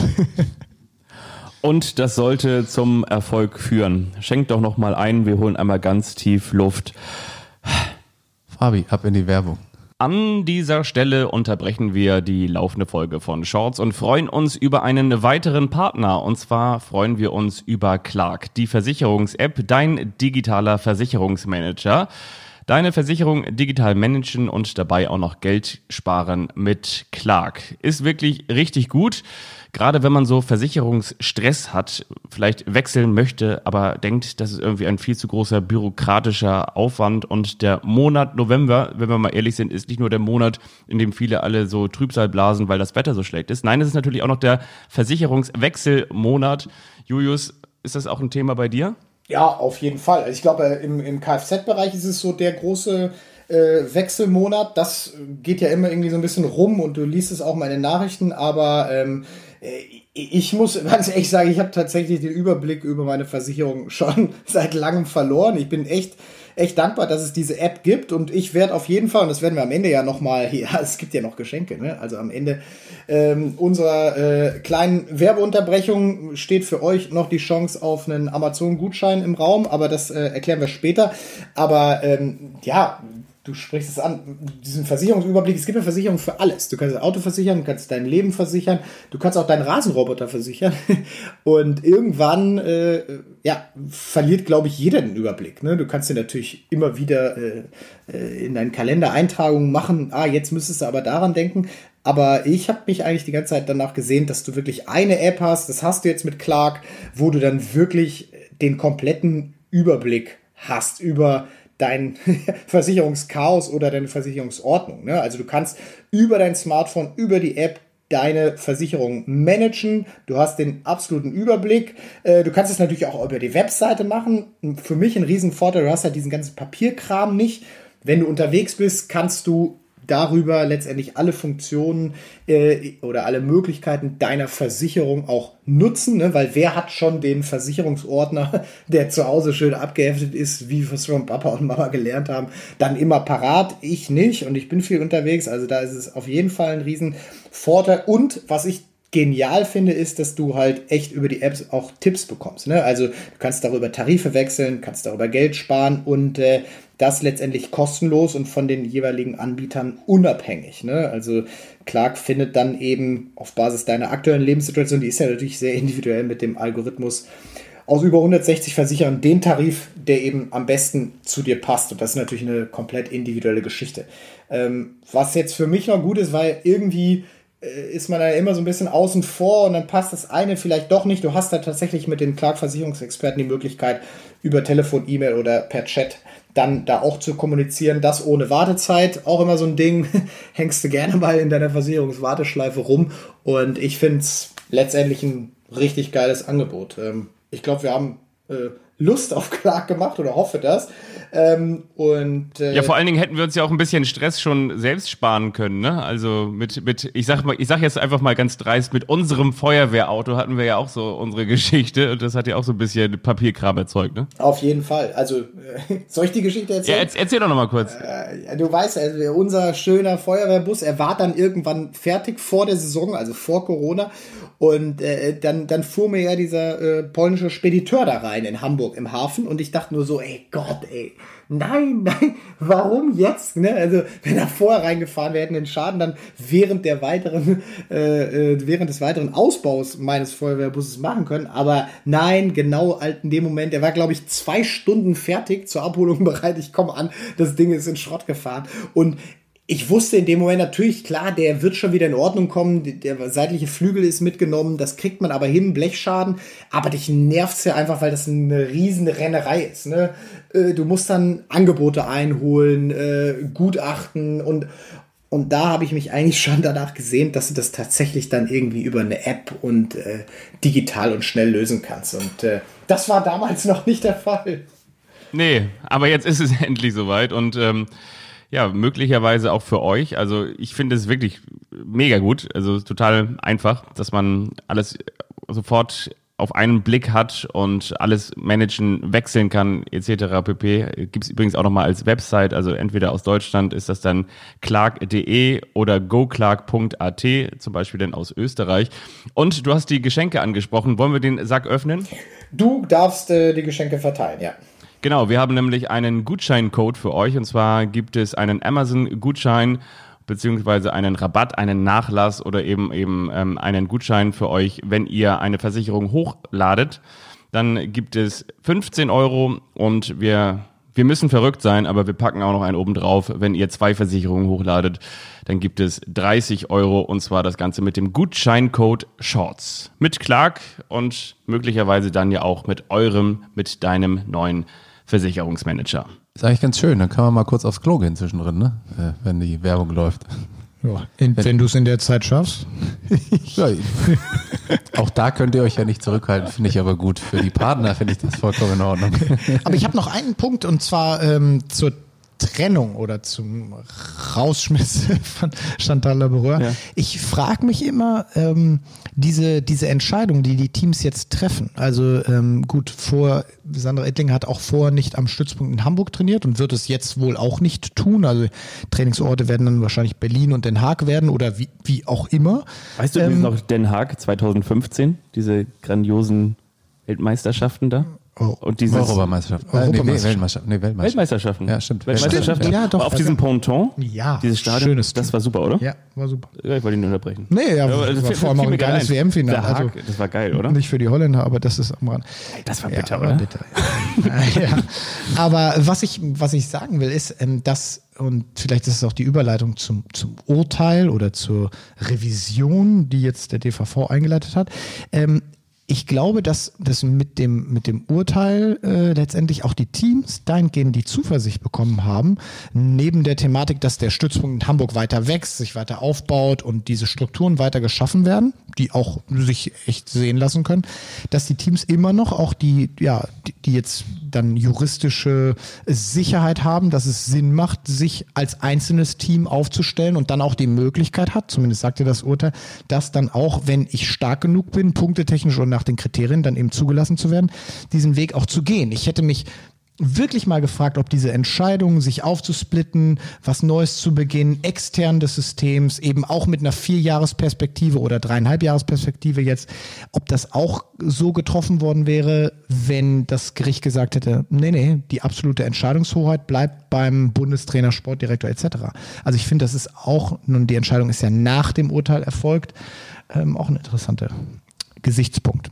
Aber, und das, das können wir jetzt auf jeden Fall schon mal sagen, wir werden uns äh, ob dieses Gerichtsurteils und alles, was da äh, reingehört, die Revision, ähm, äh, da werden wir uns, weil, weil wir da auch immer absolut an unsere Grenzen, ich bin ja kein Jurist, ich, ich kann das vielleicht von der Tragweite her für den Sport ein Stück weit einordnen und finde das auch spannend. Ähm, David ist ja jetzt letztendlich auch DVS-Geschäftsführer, dich trifft das ja auch jetzt nicht voll, weil das letztendlich Entscheidungen ja aus einer anderen, wie soll man sagen, Abteilung oder aus dem Verbandswesen sind. Aber wir werden uns auf jeden Fall auch nochmal mit juristischer Hilfe, so viel können wir schon mal sp- spoilern hier, ähm, dem Thema in einer Sonderpodcast-Folge Ja. widmen. Und ich finde, das, das ist es auch wert, weil Ja. ich das interessant finde, alles, was darüber gesagt wurde. Ja, trifft die Thematik, aber ich glaube, das hat so viel Power, das Ja. Thema, und ist so brisant und so interessant. Es geht ja jetzt auch weiter, Mhm. ähm, dass man dem Ganzen nochmal ein bisschen mehr Zeit geben sollte. Absolut. Und deshalb haben wir uns überlegt, wir werden, also Julius und ich werden uns irgendwie mal mit dem Feuerwehrauto aufmachen und einen absoluten Fachmann dafür gewinnen. Und äh, wir können noch nicht hundertprozentig versprechen, wann das dann sein wird, aber wahrscheinlich noch in diesem Jahr und dann wird diese Folge erscheinen. Und dann werden wir ganz viel Licht ins Dunkel bekommen, weil das ja tatsächlich ein Thema ist, du hast es angesprochen, das möglicherweise den Sport in den Grundfesten erschüttern kann. Auf jeden Fall geht es gerade darum und deswegen haben wir gesagt, komm, das werden wir mal machen. Wollen wir gedanklich mit dem wunderschönen roten Feuerwehrauto in Richtung Dulsberg fahren, wo in Hamburg der Olympiastützpunkt ist und da die Schläuche ausrollen? Oder ich bekomme hier noch eine kleine äh, Frage, Anzeichen ähm, aus der Regie. Hast du noch eine andere Idee? Nee, äh, super. Lass uns. Äh, lass Ich uns kann dir in- sagen, wir können mit dem Bus hinfahren, aber so viele Sitzplätze, wie ich da eingetragen habe in unserem Feuerwehrbus, äh, wir haben ja wieder eine neue Personalie. Die ganzen Trainer, Trainerinnen, äh, die, äh, Sportdirektoren, die kriege ich alle gar nicht mehr unter. Passen da nicht alle in den Bus, ne? Nee, es ist schon.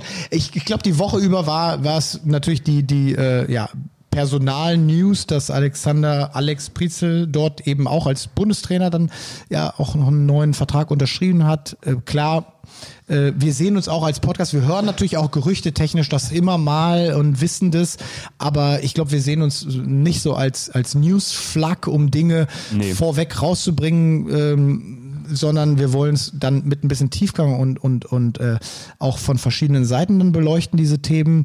Äh, ich fand es einfach interessant, als ich dieses Bild dann gesehen habe, was DVV veröffentlicht hat, und du siehst da mal diese ja, Manpower ist ja das falsche Wort. Es ist ja Woman und Manpower, auch wenn tatsächlich nur eine Frau zugegen war mit Helke Klaassen.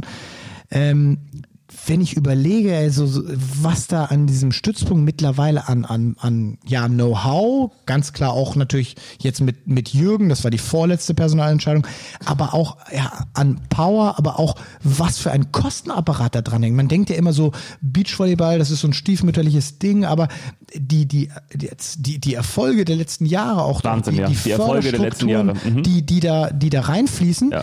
ähm, das, das hat halt unfassbar viel bewirkt, weil wenn du überlegst, was, vielleicht auch quersubventioniert. Nicht alles kommt vom USP, nicht alles kommt vom DVV. Einige Trainerstellen gehen auch über die Bundeswehr, Erik zum Beispiel.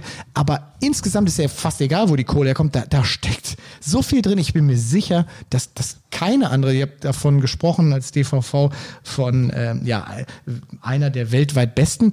Ähm, jetzt kann man über die Trainer diskutieren und das gut oder schlecht heißen. Ich glaube, es ist ein Riesengewinn, auch mit Alex dort wieder einen neuen Trainer reinfließen zu lassen. Aber hey, wow, wie viele das sind, oder? Also was hast du gedacht, als du das Bild gesehen hast? Absolut. Ich habe mal vor zwei Jahren eine Weihnachtsfeier am Olympiastützpunkt moderiert und da wurde mir natürlich auch noch mal klar, wie umfassend auch hinsichtlich der Sportarten dieser Olympiastützpunkt ist, ob es jetzt äh, LeichtathletInnen sind oder äh, SchwimmerInnen oder ob es jetzt die Hockeyleute natürlich auch groß in Hamburg vertreten sind. Da, da, da merkt man wieder öffentlich-rechtlich, ne? Was, da, da kann er das. Äh, int, schon. Ja, int, ja. Kannst, kannst, du, kannst du mir das auch sagen, wenn ich das falsch mache? Das in Nein, ihr dürft das machen, wie ihr wollt. Ja. Aber ich, stark, äh, aber sorry, wir haben dich unterbrochen. Alle Teilnehmenden haben wir übrigens auch gelernt, ne? nicht nur Teilnehmerinnen und Teilnehmer, sondern ach, das, ihr wisst, was ich meine. Und natürlich sind auch die ähm, Ruder da am Start. Und, aber du merkst wirklich natürlich auch durch diese Aufmerksamkeit, die Hamburg erfahren hat, und machen wir uns nichts vor, Hamburg ist mehr und mehr zum Beachvolleyball-Standort Deutschland gewachsen. Also das ist jetzt, natürlich ist Timmendorf Kult und Timmendorf hat seine Berechtigung und Timmendorf bleibt sicherlich auch Kult, aber Hamburg ist absolut Beachvolleyball-Standort und dieser gesamte Olympiastützpunkt ist, würde ich sagen, gefühlt ein Drittel Beachvolleyball, mindestens ein Drittel und ähm, zwei Drittel möglicherweise Rest der Sportart, möglicherweise sogar 50-50, also 50 Prozent Beachvolleyball, weil du einfach merkst, dass einiges passiert. Da hat sich natürlich der Sportsenator der Stadt auch ordentlich vor eingesetzt. Ähm, da haben sich natürlich auch Leute wie äh, Frank Mackeroth und, und Frank Erich in den vergangenen Jahren bezahlt gemacht. Aber allen voran und das äh, ist natürlich jetzt auch selbstverständlich. Das ist natürlich auch ein bisschen das Honigfass, das ich jetzt raushol und euch um den Bart schmieren. Natürlich ist es aber auch der sportliche Erfolg, der natürlich bedingt durch euren Olympiasieg, ähm, sogar mit dem WM-Titel, wenn wir ehrlich sind, schon anfing und natürlich das krönende Ende fand, dass die Damen das halt auch nochmal wiederholt haben mit, ja. mit Laura und Kira und eben auch nochmal Weltmeisterin wurden, äh, Weltrangliste erste sowieso und World Tour Final. Und ähm, das, das siehst du total. Und da kann sich der Beachvolleyball als solcher, glaube ich, total glücklich schätzen, dass er diese Situation hat, weil du natürlich jetzt auch automatisch, das ist ja immer so, wenn du auf dem auf dem Höhepunkt deines Erfolges bist, bist du ja auch automatisch gleichzeitig wieder auf dem Weg nach unten. Und das sehen wir in der deutschen Fußballnationalmannschaft. Das wird irgendwann auch wieder Zeiten geben, da wird ganz viel Kritik und ganz viel Kontra im Raume stehen. Aber aktuell sind es noch die Nachwehen der goldenen Zeiten. Ja, Mischfinanzierung ist da übrigens das, das Stichwort, um das nochmal den präzisen Ausdruck hier einzufügen zu lassen. Was hast du gesagt? Mischfinanzierung. Also ah, Mischfinanzierung. Es okay. ist tatsächlich so, dass da eine ganze Menge, so wie ihr es beschrieben habt, schon äh, Landesmittel, in dem Fall ja Stadt Hamburg oder ja. ne, Land Hamburg äh, ist ja da eins ähm, sozusagen einfließen, genau, Bundesmittel fließen ein, die Bundeswehr bringt sich ein, paar Eigenmittel des DVVs fließen ein. Und es ist tatsächlich so, ich würde sagen, fünf bis sechs Mal so viel kriegen die Teams mittlerweile äh, im Vergleich zu, zu unseren Zeiten. Also insofern, um da auch mal sozusagen an der Stelle, ähm, ne, ich darf da mich ja auch mal über Athletenvereinbarungen etc. mittlerweile austauschen, ähm, muss ich mich dann immer ein bisschen sozusagen äh, an der Stelle äh, von, von, von meiner Vergangenheit distanzieren, um das sozusagen auch ordentlich einzuschätzen, äh, wie, wie die jetzt gerade das empfinden. Ne? Wenn ich immer sage, ja, ist doch super, ist doch alles mega, was ihr da habt, dann ist doch viel, viel mehr als früher. Ne? Also wenn da dann doch mal an der Stelle auch äh, negative, ne? aber ja, gar keine Frage. Ich meine, Julius, äh, erinnere dich zurück, einen Fulltime-Coach zu haben. Ne? Unsere Coaches äh, waren, äh, hatten irgendwie Jobs, äh, da war die Trainingszeit dann, wenn der Coach konnte und nicht dann, wenn der es für den Athleten optimal ist. Ne?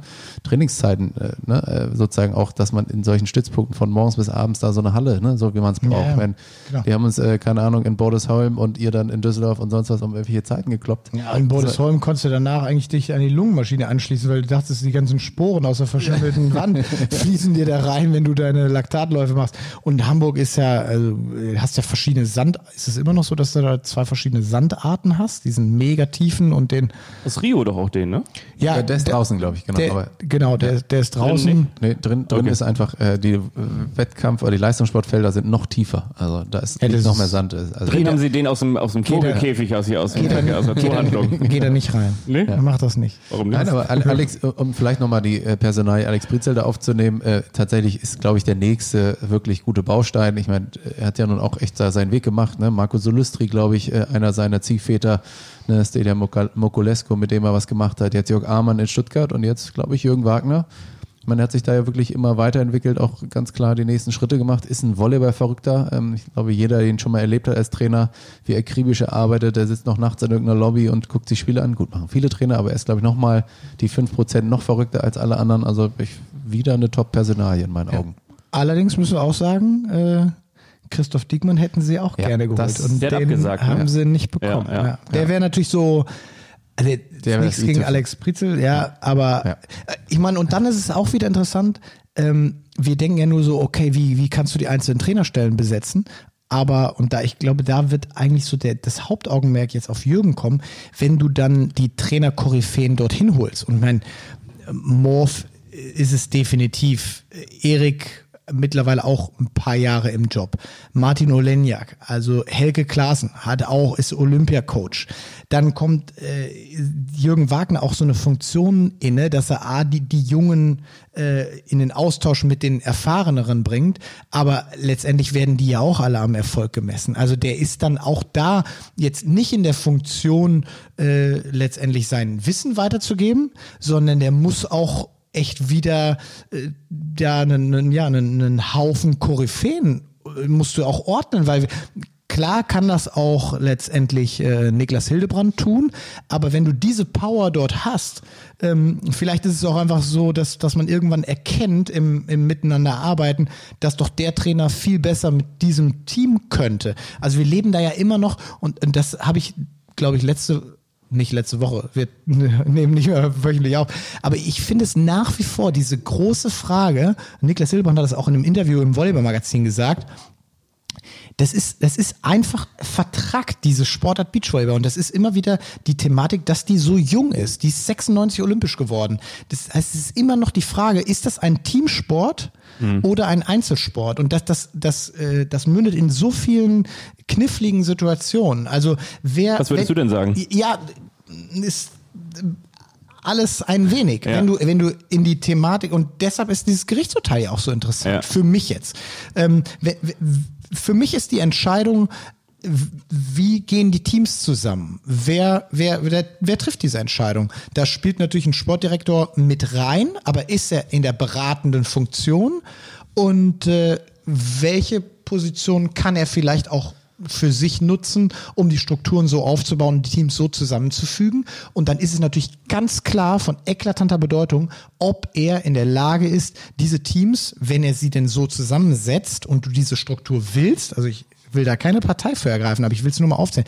Wenn der Sportdirektor die Teams nicht zusammensetzen kann, also Spieler A geht mit Spieler B oder Spielerin mit Spielerin B ja. zusammen, ähm, dann, dann hat er doch eigentlich schon mal die, die größte Entscheidung, hat er gar keinen Einfluss. Und dann kann er auf die Trainer bauen, die er an den Stützpunkt ranholt, die er dann den, den Teams zuteilt. Aber wenn er dort keinen Einfluss hat auf die Teamgründung, dann gibt's und das kommt natürlich auch immer wieder häufig vor, dass, dass die Teams dann den Trainer mehr oder weniger rausschmeißen, der aber von oben über die Struktur vorgegeben wird. Wenn er das nicht kontrollieren kann und wenn er dann als drittes die Teams auch nicht in die Turniere reinbringt und das auch mal mit einer Perspektive ist doch klar, dass ein Sportdirektor auch, auch losgelöst von der Situation, schafft es Team A, B, C oder D und du machst einfach nur Survival of the Fittest. So war es jahrelang, so ist es gut gegangen, aber so ist es halt auch brutal vor die Wand gefahren. Ne?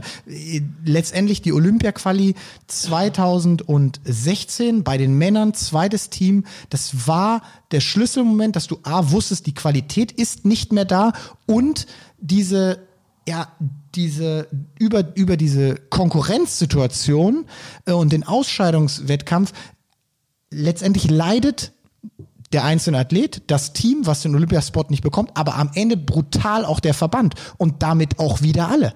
Also die Fördersummen, die dadurch abhandengekommen sind, dass wir kein zweites Männerteam hinschicken, ist der Hauptsponsor des DVVs, weil wir über öffentliche Mittel eben finanziert werden. Ich schweife ein wenig ab, aber das ist, das ist für mich immer diese große Frage, äh, die dann damit reinschreibt. Und das ist letztendlich am Stützpunkt ich, Hamburg ich glaube, noch nicht diese, geklärt. Die, ne? diese, ja, diese Flexibilität ist, glaube ich, das, was das System in sich noch entwickeln muss. Ne? Also, dass da wirklich auch so sozusagen diese Systeme im System bilden können, dass äh, Teams ihre eigenen Lösungen innerhalb sozusagen dieses, dieses vorgegebenen Setups entwickeln können. Und ich glaube, da ist dann die Personalie äh, Jürgen Wagner extrem wichtig, weil das natürlich jemand ist, der das sehr, sehr gut sozusagen vermitteln kann und da auch sozusagen äh, äh einwirkend ne, äh, darauf äh, sozusagen ja, darauf einwirken kann. Äh, und ich glaube einfach mit seiner Erfahrung Diplomat meinst du so? ja, also einfach, ihm glaubst du halt. Ne? Ja, so, ja, also es ist, ist natürlich nicht, dass Jürgen Wagner zu 100 Prozent äh, richtige Entscheidungen trifft, aber manchmal ist es ja auch wichtig, an eine Entscheidung rechts oder links zu gehen, zu glauben.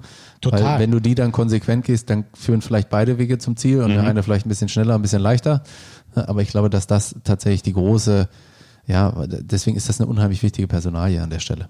Was mich auch nochmal interessieren würde, Also keine Ahnung, so ein bisschen übergeordnet, keine Ahnung, Hansi Flick äh, beim FC Bayern, der anscheinend es einfach schafft, das da alles gut zu moderieren, vor allen Dingen auch mit den Stars und so weiter. ne? das, also ist nicht ganz vergleichbar, aber Nee, ein aber ähnliches ist Prinzip, schon so, ich. Ja. ist definitiv so, weil wir haben ja, ähm, gerade wenn du jetzt in den Nachwuchs reinguckst, wenn du, wenn du jetzt über äh, Sinja ähm, mit ihrer neuen Partnerin sprichst, äh, wenn du auch über die äh, Fretschner Sova, die jetzt an Stützpunkt gehen, das sind ja, das sind ja äh, Spieler, die müssen ausgebildet werden. Klar, kannst du bei Sinja jetzt davon äh, sprechen, sie ist eine Vize-Europameisterin und, und die hat natürlich eine, einen sensationellen Weg, aber das ist ja noch nicht Weltspitze. Es ist noch nicht der Standard, den letztendlich auch ein Verband äh, irgendwo und, und da ist natürlich die Fallhöhe auch hoch.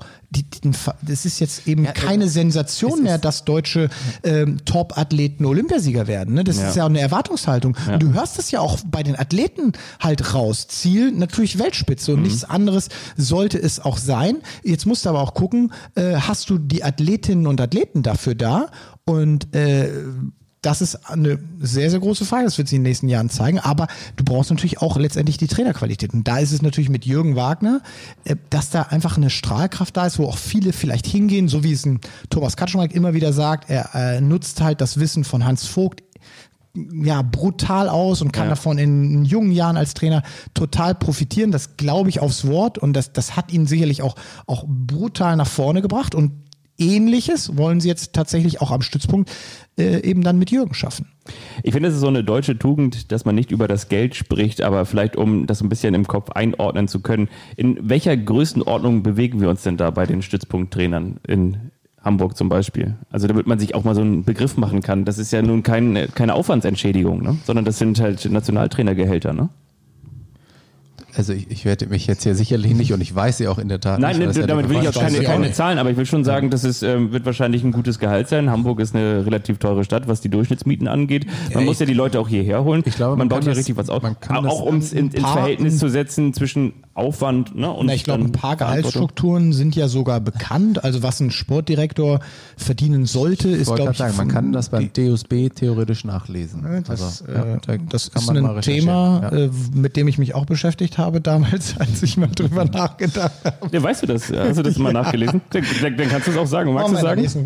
Folge. Nein, ähm, nee, nee. Du kannst es A nicht vergleichen, weil, weil es waren tatsächlich andere Zeiten. Aber wenn du es wissen willst, kannst du das äh, letztendlich recherchieren. Äh, ich, ich, Mehr als 60.000? ich glaube, es ist irgendwo so im, im Rahmen dessen, ja. Ja. Aber du, du, wie gesagt, ich will mich da jetzt nagel mich nicht drauf fest. Nein, aber nicht, aber du weißt halt, Nein. ein, ein Bundestrainer hat einfach, ein Verband hat auch einfach nur einen gewissen Spielraum. Ähm, Ja. ein, ein Erik Koreng hat eben, der, der bei dem läuft's ja einfach mal anders, das ist ja diese Mischfinanzierung.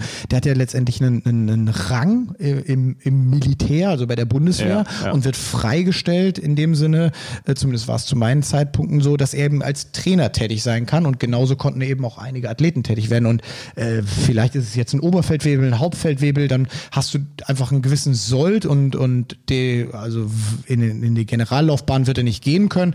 Ähm, das das das ja wird sich irgendwo bemessen und er hat einfach die Absicherung dann eben auch über die äh, Heilfürsorge versichert zu sein etc. und und ich glaube, die Trainerstellen sind dann teilweise auch über ein OSP, teilweise anders finanziert.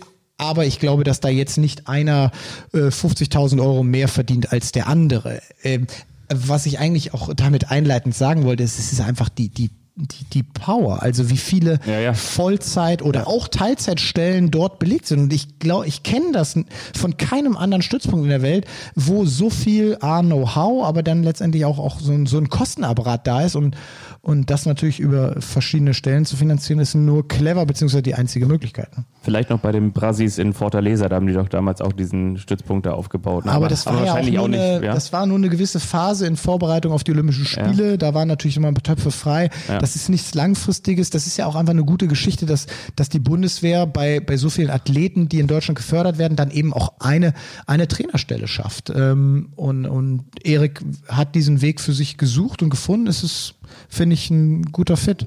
Ich habe das auch deshalb gefragt und zwar nur noch eine kleine Nachfrage dazu und zwar weil ja häufig logischerweise mit Investitionen immer nicht nur bei den AthletInnen die Erwartungen steigen, sondern natürlich auch bei denen, die es bezahlen, logischerweise. Der, der die Rechnung bezahlt, möchte am Ende auch die Musik der Kapelle irgendwie bestimmen. Was glaubt ihr, oder vielleicht auch eher Richtung David oder ihr beide, vielleicht könnt ihr es einschätzen, was glaubt ihr, wie groß, wie langfristig ist die Geduld, was den sportlichen Erfolg angeht? Also, wie gesagt, du baust da eben dieses Dach mit Jürgen Wagner auf und darunter, wie an so einem Mobile, ne, hast du da ganz viele Stränge von abgehen, wo wiederum noch neue Teamkonstellationen und Trainingseinheiten entstehen. Wann und vor allen Dingen, welche Erfolge müssen dadurch dann entstehen? Damit das eben auch, wie lange dann auch so aufrechterhalten werden kann? Naja, es ist schon eine Kombination. Es gibt da schon recht äh, harte Kriterien, die auch über den DSB, DSB äh, angelegt werden. Da gibt es tatsächlich äh, so, ja, äh, keine Ahnung. Platzierung? Ja, Platzierung natürlich. Mhm. Es gibt ja den äh, Medaillenspiegel offiziell nicht, aber natürlich äh, gibt es für Platzierung schon irgendwie. Ne? Also da gibt es halt auch, ähm, wie gesagt, Systeme, die dahinter hängen, damit das auch vergleichbar ist zwischen den, zwischen den ähm, Sportarten. Ähm, es ist so, dass du natürlich da schon so ein bisschen auch Grenzentscheidungen treffen kannst. Also es spielen immer noch menschliche äh, Einschätzungen da eine Rolle, was ja auch, was ja auch gut ist. Also insofern würde ich immer sagen, naja, einmal Olympische Spiele nicht ganz optimal, ja. würde man verkraften. Äh, da wird sicherlich zu Kürzungen kommen. Wenn die ganz schief gehen, dann wird es schon äh, stärker werden. Und ähm, ja, aber dann musst du beim nächsten Mal spätestens wieder liefern. Ne? Oder zumindest, sag ich mal, auf Europameisterschaften und Weltmeisterschaften auch zeigen, dass da irgendwie Medaillen fallen um zu sagen, naja, das war jetzt nur einmal ähm, jetzt in Tokio ein Ausrutscher, dass wir keine geholt haben. Aber ähm, also wenn wir da keine Medaille holen, wird die Diskussion natürlich extrem schwerer. Aber das zeigt auch ein bisschen, wenn die die Aussage so ein bisschen nachhallen lässt, so wenn wir keine Medaille holen. Ne? Also ja, ja, ja. ja es ist, also letztendlich finde ich es aber auch irgendwie eine ne coole Entwicklung, weil, weil wenn ich auf mich selber schaue, hatte ich diesen Moment auch. Also als wir und auch wenn wir jetzt äh, alte Kamellen rausholen, als Arman Hager eben eine, eine Bronzemedaille in Sydney gewonnen hat. Dann war haben, das eine Sensation, oder? Ja, es war eine Sensation, aber es war auch der Beweis, ey, das ist wirklich machbar. Das sind zwei Deutsche, die haben für Deutschland diese Medaille geholt. Da hat niemand dran geglaubt. Die haben vorher, glaube ich, kaum oder kein World Tour Turnier gewonnen. Ich weiß noch, äh, äh, Oetke Scheuerflug sind ja. einmal Vierter geworden, irgendwie in Brasilien. Das war die absolute Sensation. Ich glaube, genau. es war Brasilien. Und das, davor ist man 17. geworden. Es war also immer so die, die Frage, so, okay, wen mussten sie schlagen dann auch? Ne? Das war, wurde immer drauf geguckt. Ähm, also wenn, wenn es ein Europäer also abgesehen von den Lastigas oder so, äh, da, da eine Medaille geholt hat, dann war immer irgendwie klar, er muss ein geiler Baum gewesen sein, durch den er da gewandert ist. Aber bei Arman Hager war ist ja am Ende auch scheißegal, ja. wie und, und das ist ja komplett verdient, was ja. da errungen haben. Und das war der Beweis, ey, das ist möglich. Und das Gleiche war sicherlich auch Initialzündung bei Jonas und mir für andere, bei Laura und Ludwig, äh, Laura und Ludwig, also Laura und Kira eben auch. Und, und ich glaube, das gibt dem Ganzen halt auch, auch so einen riesen Push und, und dass es eben zweimal in Folge in zwei unterschiedlichen Geschlechtern passiert ist, ist natürlich auch einfach dann, dass ja. wirklich Institutionen sagen, okay, da, da steckt viel drin und, und auch die Entscheidung, da Jürgen einen, einen Job zu verschaffen äh, und das irgendwie extern quer zu finanzieren oder wie es auch immer finanziert wird, das macht schon Sinn. Also ich wünsche es mir natürlich anders, aber ich würde mal die These aufstellen, mal gucken, ob der DVV jemals so gut wieder sozusagen durch öffentliche Mittel über die Erfolge äh, sozusagen finanziert ist wie jetzt. Muss man einfach mal sagen. Also bei aller, äh, was da immer ne, auch durchaus kritisch äh, quasi geäußert wird, ähm, am Ende ist das, das scheißegal, ob es über einen externen Sponsor oder ob es äh, ja, das, das, äh, andere Mittel das sind. Das habe ich auch bei der Mitgliederversammlung gelernt. Äh, ne? Am Ende die DVS darf immer liefern äh, Geld, ne? das ist auch klar. Nein, schon. Aber dann, natürlich kannst du auch andere Wege zur Finanzierung äh, finden. Das ist ja keine Frage. Aber die öffentlichen Mittel sind sind begrenzt Ne? Und äh, die kannst du dir durch Erfolge, kannst du dir einen anderen Teil vom Kuchen sichern. Ja, und, und der es ist im ist ja Moment dann- nicht so klein. Aber äh, es ist ja dann auch wiederum, und da geht die Frage ja, ich glaube, die wird unseren Podcast weiterhin beschäftigen. Die Frage ist ja auch, du hast dann den Erfolg jetzt als DVS-Geschäftsführer. Angenommen, du hast jetzt, äh, hättest deinen Job schon nach Rio eingetreten und geil, dein Team, also ein DVV-Team wird letztendlich Olympiasieger. Es ist ja mitnichten so, dass du auf dieses Team zugreifen kannst. Du kannst weder sagen, ja klar, die sind nächstes Jahr hier auf sechs Stops zugegen, du hast die und die Werbeflächen. Nein, die Teams, Nationalteams haben alle noch ihre individuellen Vermarkter. Die Thematik der Rechte ist meines Wissens nach, du kannst da mehr zu sagen, ist immer, immer noch nicht geklärt. Wer hat diese Rechte? Das fließt, finde ich, auch in diese Sonderfolge mal mit ein, weil das so, ein- so ein bisschen so ein Side-Aspekt des Ganzen ist. Wer, wer, ja, wer hat denn auch die Möglichkeiten an diesen Mannschaften, Teams, äh, wir nennen es ja anders und haben mehr davon, aber, aber dann ist es wirklich die Frage, ist es eine Mannschaft, ist es ein Team, ist es ein Bundestrainer, Sportdirektor, ist es vergleichbar mit Fußball, Basketball, Handball, Teamsportart, so wie es eingeteilt ist, oder ist es nicht? Und dann äh, nicht nur sportlich betrachtet, sondern wie kannst du es auch vermarkten? Wie ist das eigentlich denn für dich, ganz kurz nur, Julius, du ja, der häufig für unterschiedliche Sender der Experte für die Sportart dann war, sitzt du denn da auch so immer um die Weihnachtszeit und denkst so, okay, wie so ein, wie so ein Glücksrad, wann hält es an? Welcher Sender ist es jetzt, wo ich denn nochmal... bei mir? Ja, ja, klar, weil, weil logischerweise, wenn die Rechte neu vergeben werden, äh, ist es dann irgendwann nicht mehr Sky, ist es dann äh, möglicherweise jetzt ähm, Eurosport, ist es Sport 1, kommt die ARD oder das ZDF wieder um die Ecke? Das Ja, muss dich doch schon beschäftigen, oder? Schon ein bisschen. Also, äh, was auf jeden Fall schon mal äh, ne- ein tolles Weihnachtsgeschenk ist, dass ich die Tage mit dem NDR, also mit deinem Arbeitgeber telefoniert habe und dass die gesagt haben, ja, es werden ganz, ganz viele nicht nach Rio, äh, nicht nach Rio, nach, nach Tokio fliegen, aber du bist dabei. Cool. So, das ist der Fall. Bist du, bist du, weißt du da auch was? Nee, drüber? da, da bist du mir schon mal ich ich, ich, ich habe gerade auch, im Newsletter gelesen, dass im Radiobereich Ja, zusammengespart ja, ja. werden muss. Also vielleicht ist es ein Scheißgeschenk. Vielleicht kannst du mir ja eine Rolle Sushi mitbringen oder so. Ich bring dir was mit. Nein, aber das ist der, das ist der Ah, cool. Fall. Das Nein, heißt, aber ich werde ich werde es dort dann auch eben im kommentieren und äh, dann unsere Sportart. So, so sehe ich es ja ein bisschen als meinen Job, einfach meine meine Sportart auch ähm, als einer der Sportart eben äh, dann zu verbreiten und, und Ja. eben einem breiteren Publikum zuträglich zu machen. So wie es auch, auch andere machen in anderen äh, Genren und anderen äh, äh, ja, Diensten, für andere Dienstleister tätig sind. Ähm, so sehe ich das und ich glaube, wir haben und können immer noch brutal happy sein, wie das im letzten Jahr gelaufen ist, dass wir eine Tour hatten, dass wir unter diesen Umständen so viel Beachvolleyball zeigen konnten. Ich, ich bleib dabei, dass wir wirklich einen großen Fehler machen in unserer Sportart, diesen, diesen Kampf den, den habe ich am eigenen Leib erlebt, zwischen Volleyball und Beachvolleyball schon zu führen teilweise auch in der, in der Art und Weise, wie gehe ich mit Athleten um, müssen die sich in die oder die Richtung, da wird viel gemacht in der Struktur, aber es ist noch nicht in der Peripherie angekommen. Und dass, dass unsere Fights und da zitiere ich gerne einen Freund von mir, der es mir immer wieder am Telefon sagt, wenn ich mich in Rage rede, der sagt immer, wähle deine Kämpfe weise. Ich glaube, das ist für uns Beachvolleyballer äh, oder Volleyballer äh, total wichtig zu verstehen, dass, dass der Feind nicht hier im eigenen Land ist, sondern dass wenn wir um Aufmerksamkeit dann eben im öffentlich-rechtlichen Bereich, in anderen Sportarten, auch im digitalen Bereich, kämpfen wir gegen andere. Und äh, das haben meiner Meinung nach viele noch nicht verstanden. Deshalb sehe ich das sportlich. Also auch ich bin ja, kannst mich ja in Frage stellen als, als Moderator, als Kommentator. Ich habe auch in dem Sinne im Sommer brutal viel erlebt. Nur durch die Corona-Pandemie haben sie zu mir gesagt, pass auf, Julius, wir trauen dir das zu, das zu machen. Mach mal so eine Live-Strecke teilweise. Du hast ja mich ja gesehen, wie du danach am, am Ende unter eben ja, Fernsehbedingungen zu produzieren, dann am Ende die Birne raucht. Und ähm, ich fand es ein, ein geiles Jahr und ich bin gespannt, wo die Rechte dann im kommenden Jahr hingehen. Ähm, aber ich, ich glaube auch, dass wir natürlich da wieder auf verschiedenen Plattformen auch unterwegs sein werden. Also hältst du es ein bisschen so wie Thomas Gottschalk, der neulich in dem Podcast von Klaas Häufer Umlauf und äh, Jakob Lund und äh, Tommy Schmidt Baywatch Berlin gesagt hat, ihr, ja, ich habe es über Jahre gemacht, ne? aber ich kann es einfach nicht besser, so ist es halt.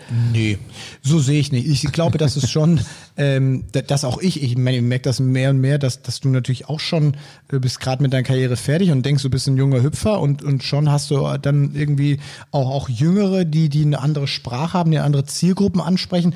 Und ich glaube, da, da da bedarf es vieler, wenn du, du, du hast ja allein nur dieses Gendering angesprochen. Wenn du öffentlich-rechtlich aus Rio kommentierst, oder eben aus Tokio das tun wirst, dann weißt du, wenn du ein Olympiafinale hast, hast 10 Millionen Menschen halt ja. an der Backe oder am Ohr. Ja. Ähm, und auch nicht, äh, also so, da, da sitzen auch die von Sport 1, aber halt auch ganz, ganz viele andere. Da musst du halt ganz anders vorgehen. Ne? Ja, na, na klar, genau du musst Punkt, doch ne? deiner Zielgruppe entsprechend und auch ja. deinen Vorgaben äh, des Senders en entsprechend kommentieren. Natürlich kann ich mich freier hinrotzen äh, und, und reden und, und aber letztendlich das, spreche dafür ich. Ja, dafür hast du ja einen Podcast. Genau, dafür habe ich einen Podcast und ich spreche natürlich eine andere Sprache äh, jetzt als, als ein 14, 15, 16-Jähriger. Ne?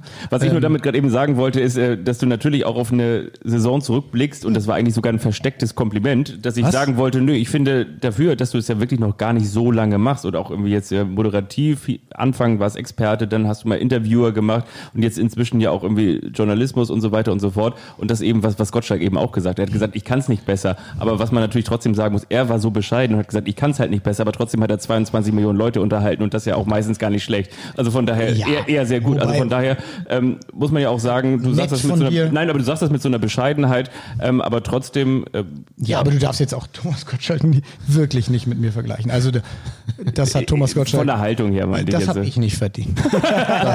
der Thomas Gottschalk des Vitoy, haben wir es jetzt.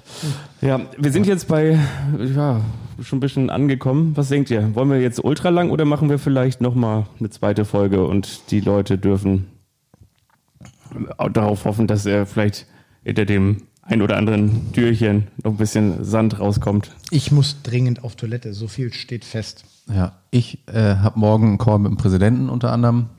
Also ich würde auch äh, demnächst ins Bett gehen, wenn es okay ist für euch. Ist für mich auch in Ordnung, ja. Na dann. Aber ich habe hinten raus noch eine Frage. Wie würdest du in Corona-Zeiten trainieren? In Corona-Zeiten, ja, da haben wir uns tatsächlich ein bisschen Gedanken gemacht, weil ähm, es ja natürlich an den an den Stützpunkten erlaubt ist zu trainieren und das auch relativ schnell ja war, jetzt also im zweiten Lockdown Light, wobei ich mich immer in diesem Begriff Lockdown störe, wenn wir über die Ländergrenzen schauen und was die anderen Nationen da erlebt haben, finde ich es fast schon äh, schwierig, da von einem Lockdown zu sprechen.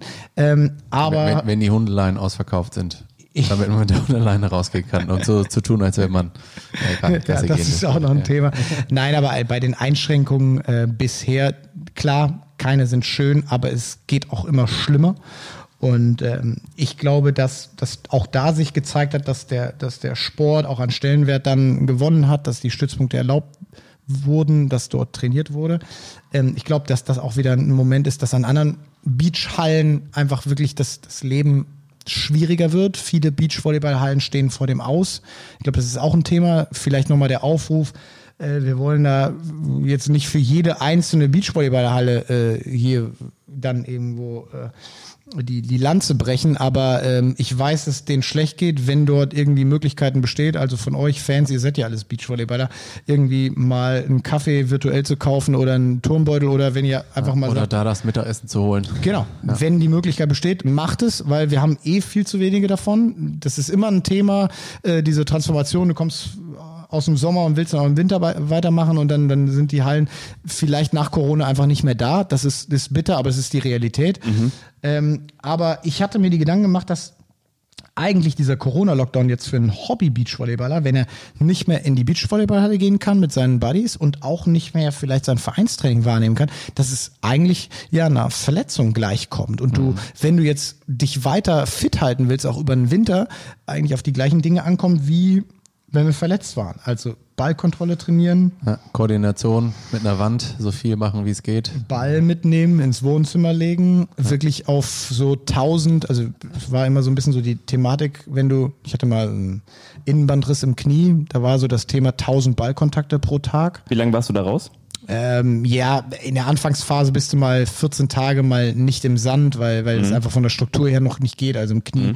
Und mach mal 1000, 1000 Kontakte im Sand. Also es gibt auch teilweise Phasen, wo du letztendlich nicht über Kopf schlagen darfst. Dann gehst du als Beachvolleyballer halt hin und stellst dich in den Sand. Die Bewegungsabläufe bleiben gleich. Du versuchst auch Herz-Kreislauf so zu trainieren, wie es im Normaltraining war. Also das finde ich immer interessant. Vielleicht, wir sprechen über eine Verletzung, aber ich habe mir die Gedanken gemacht, dass die Auseinandersetzung mit einer Verletzung eigentlich einhergeht mit der Situation, die du gerade eben, wenn du durch diesen Lockdown, die Beachvolleyball ist zu, du kannst nicht Volleyball trainieren, aber du liebst die Sport und willst dich weiterentwickeln und deine Form nicht verlieren, musst den gleichen Gedanken entwickeln. Und ich fand es gut, wenn du es geschafft hast, diese Verletzung eigentlich, hört sich blöd an, als etwas Positives zu sehen und dich auf die Dinge konzentrierst, die du jetzt individuell mit der Lupe drauf gezeigt besser machen kannst. Also du kannst mit deinem rechten Arm keine Überkopfbewegung machen, dann fällt oberes Zuspiel weg und es fällt tatsächlich das Angreifen weg. Aber wie viele Bewegungen einarmig kannst du dann immer noch machen? Du kannst baggern einarmig, du kannst geschlossen baggern,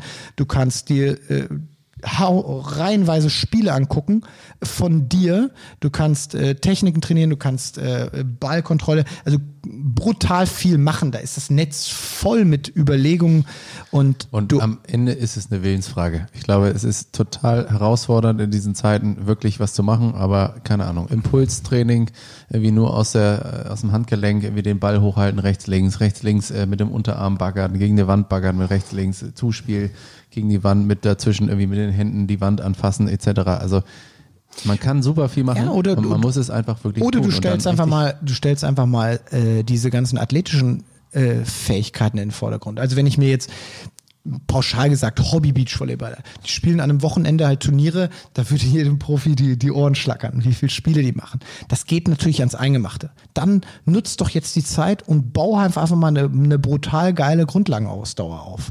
Ähm, also Laktattoleranzen, äh, Kurzsprint, warten, Kurzsprint, warten. Ich, ich bin ja jetzt, weder habe ich eine Trainerlizenz, ich kann dir sagen, jeder Hobby-Beachvolleyball kennt das. Laktattoleranzen kannst du googeln, wie baust du das auf? Da gibt's sau viele Sachen. Wir sehen uns nicht als Podcast an, äh, das jetzt hier in jeder Übung dann äh, äh, zu erklären. Aber das ist etwas, was du jetzt machen kannst, wo du sofort im Sommer einen Vorteil von hast, weil du wirst ja durch deine Verletzung den Lockdown einen Nachteil haben, beziehungsweise wenn du es so betrachtest, alle anderen können ja auch nicht trainieren.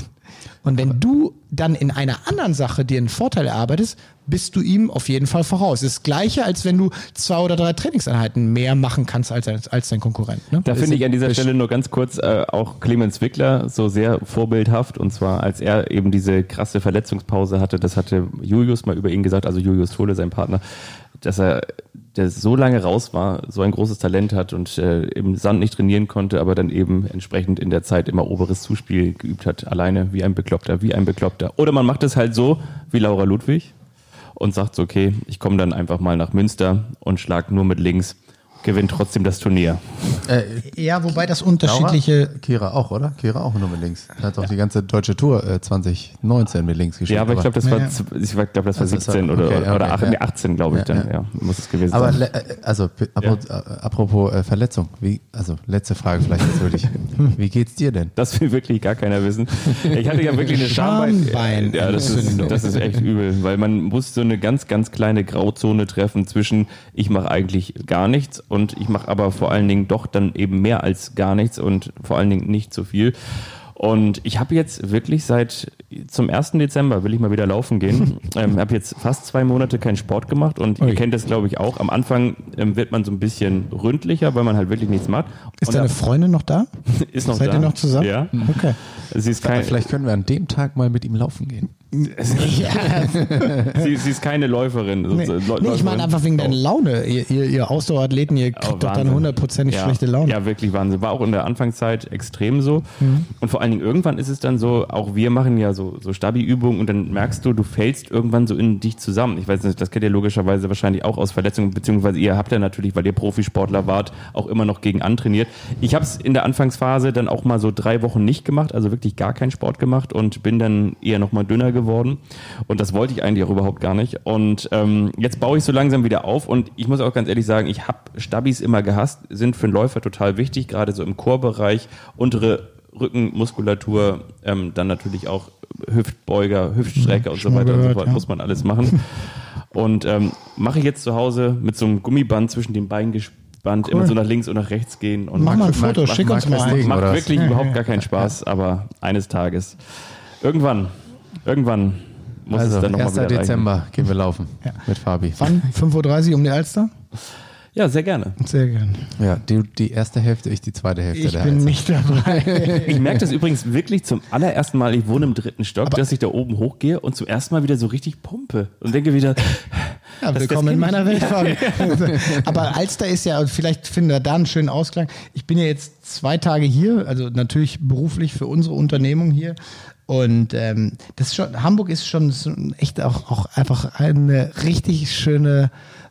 Schickimicki-Stadt. Genau. Ich habe nämlich den. War schön, waren schön den- grau wieder die letzten zwei Ge- Tage, ne? Das auch, aber ähm, um die Alster zu laufen, es, du denkst ja, wenn du jetzt nicht Hamburger bist, denkst du, ja, Alster ist super, so eine sieben Kilometer Runde, aber hey, du, du siehst, wenn du da, du siehst wirklich jeden, also nicht nur, wie du sagtest, Markus Lanz läuft da lang, sondern du siehst Sondern auch, auch Johannes Bekerner. Genau. das auch, aber du siehst auch jeden Laufschuh, der gerade irgendwie ein paar Meter weiter in der Mönckebergstraße angeboten Ja, wird. ja. Du siehst jedes Outfit, du siehst Ja. die, Ja. die 80-jährige äh, betuchtere Dame, die immer noch Sport macht, aber du siehst natürlich auch die Influencer, Instagram-Girls, die dann Wahnsinn. am Steg. Also es ist wirklich, ich glaube, es gibt keine Laufstrecke in Deutschland, die so ja, diverse ist. Aber letztendlich war ich heute nicht um die Alster, das mache ich morgen früh.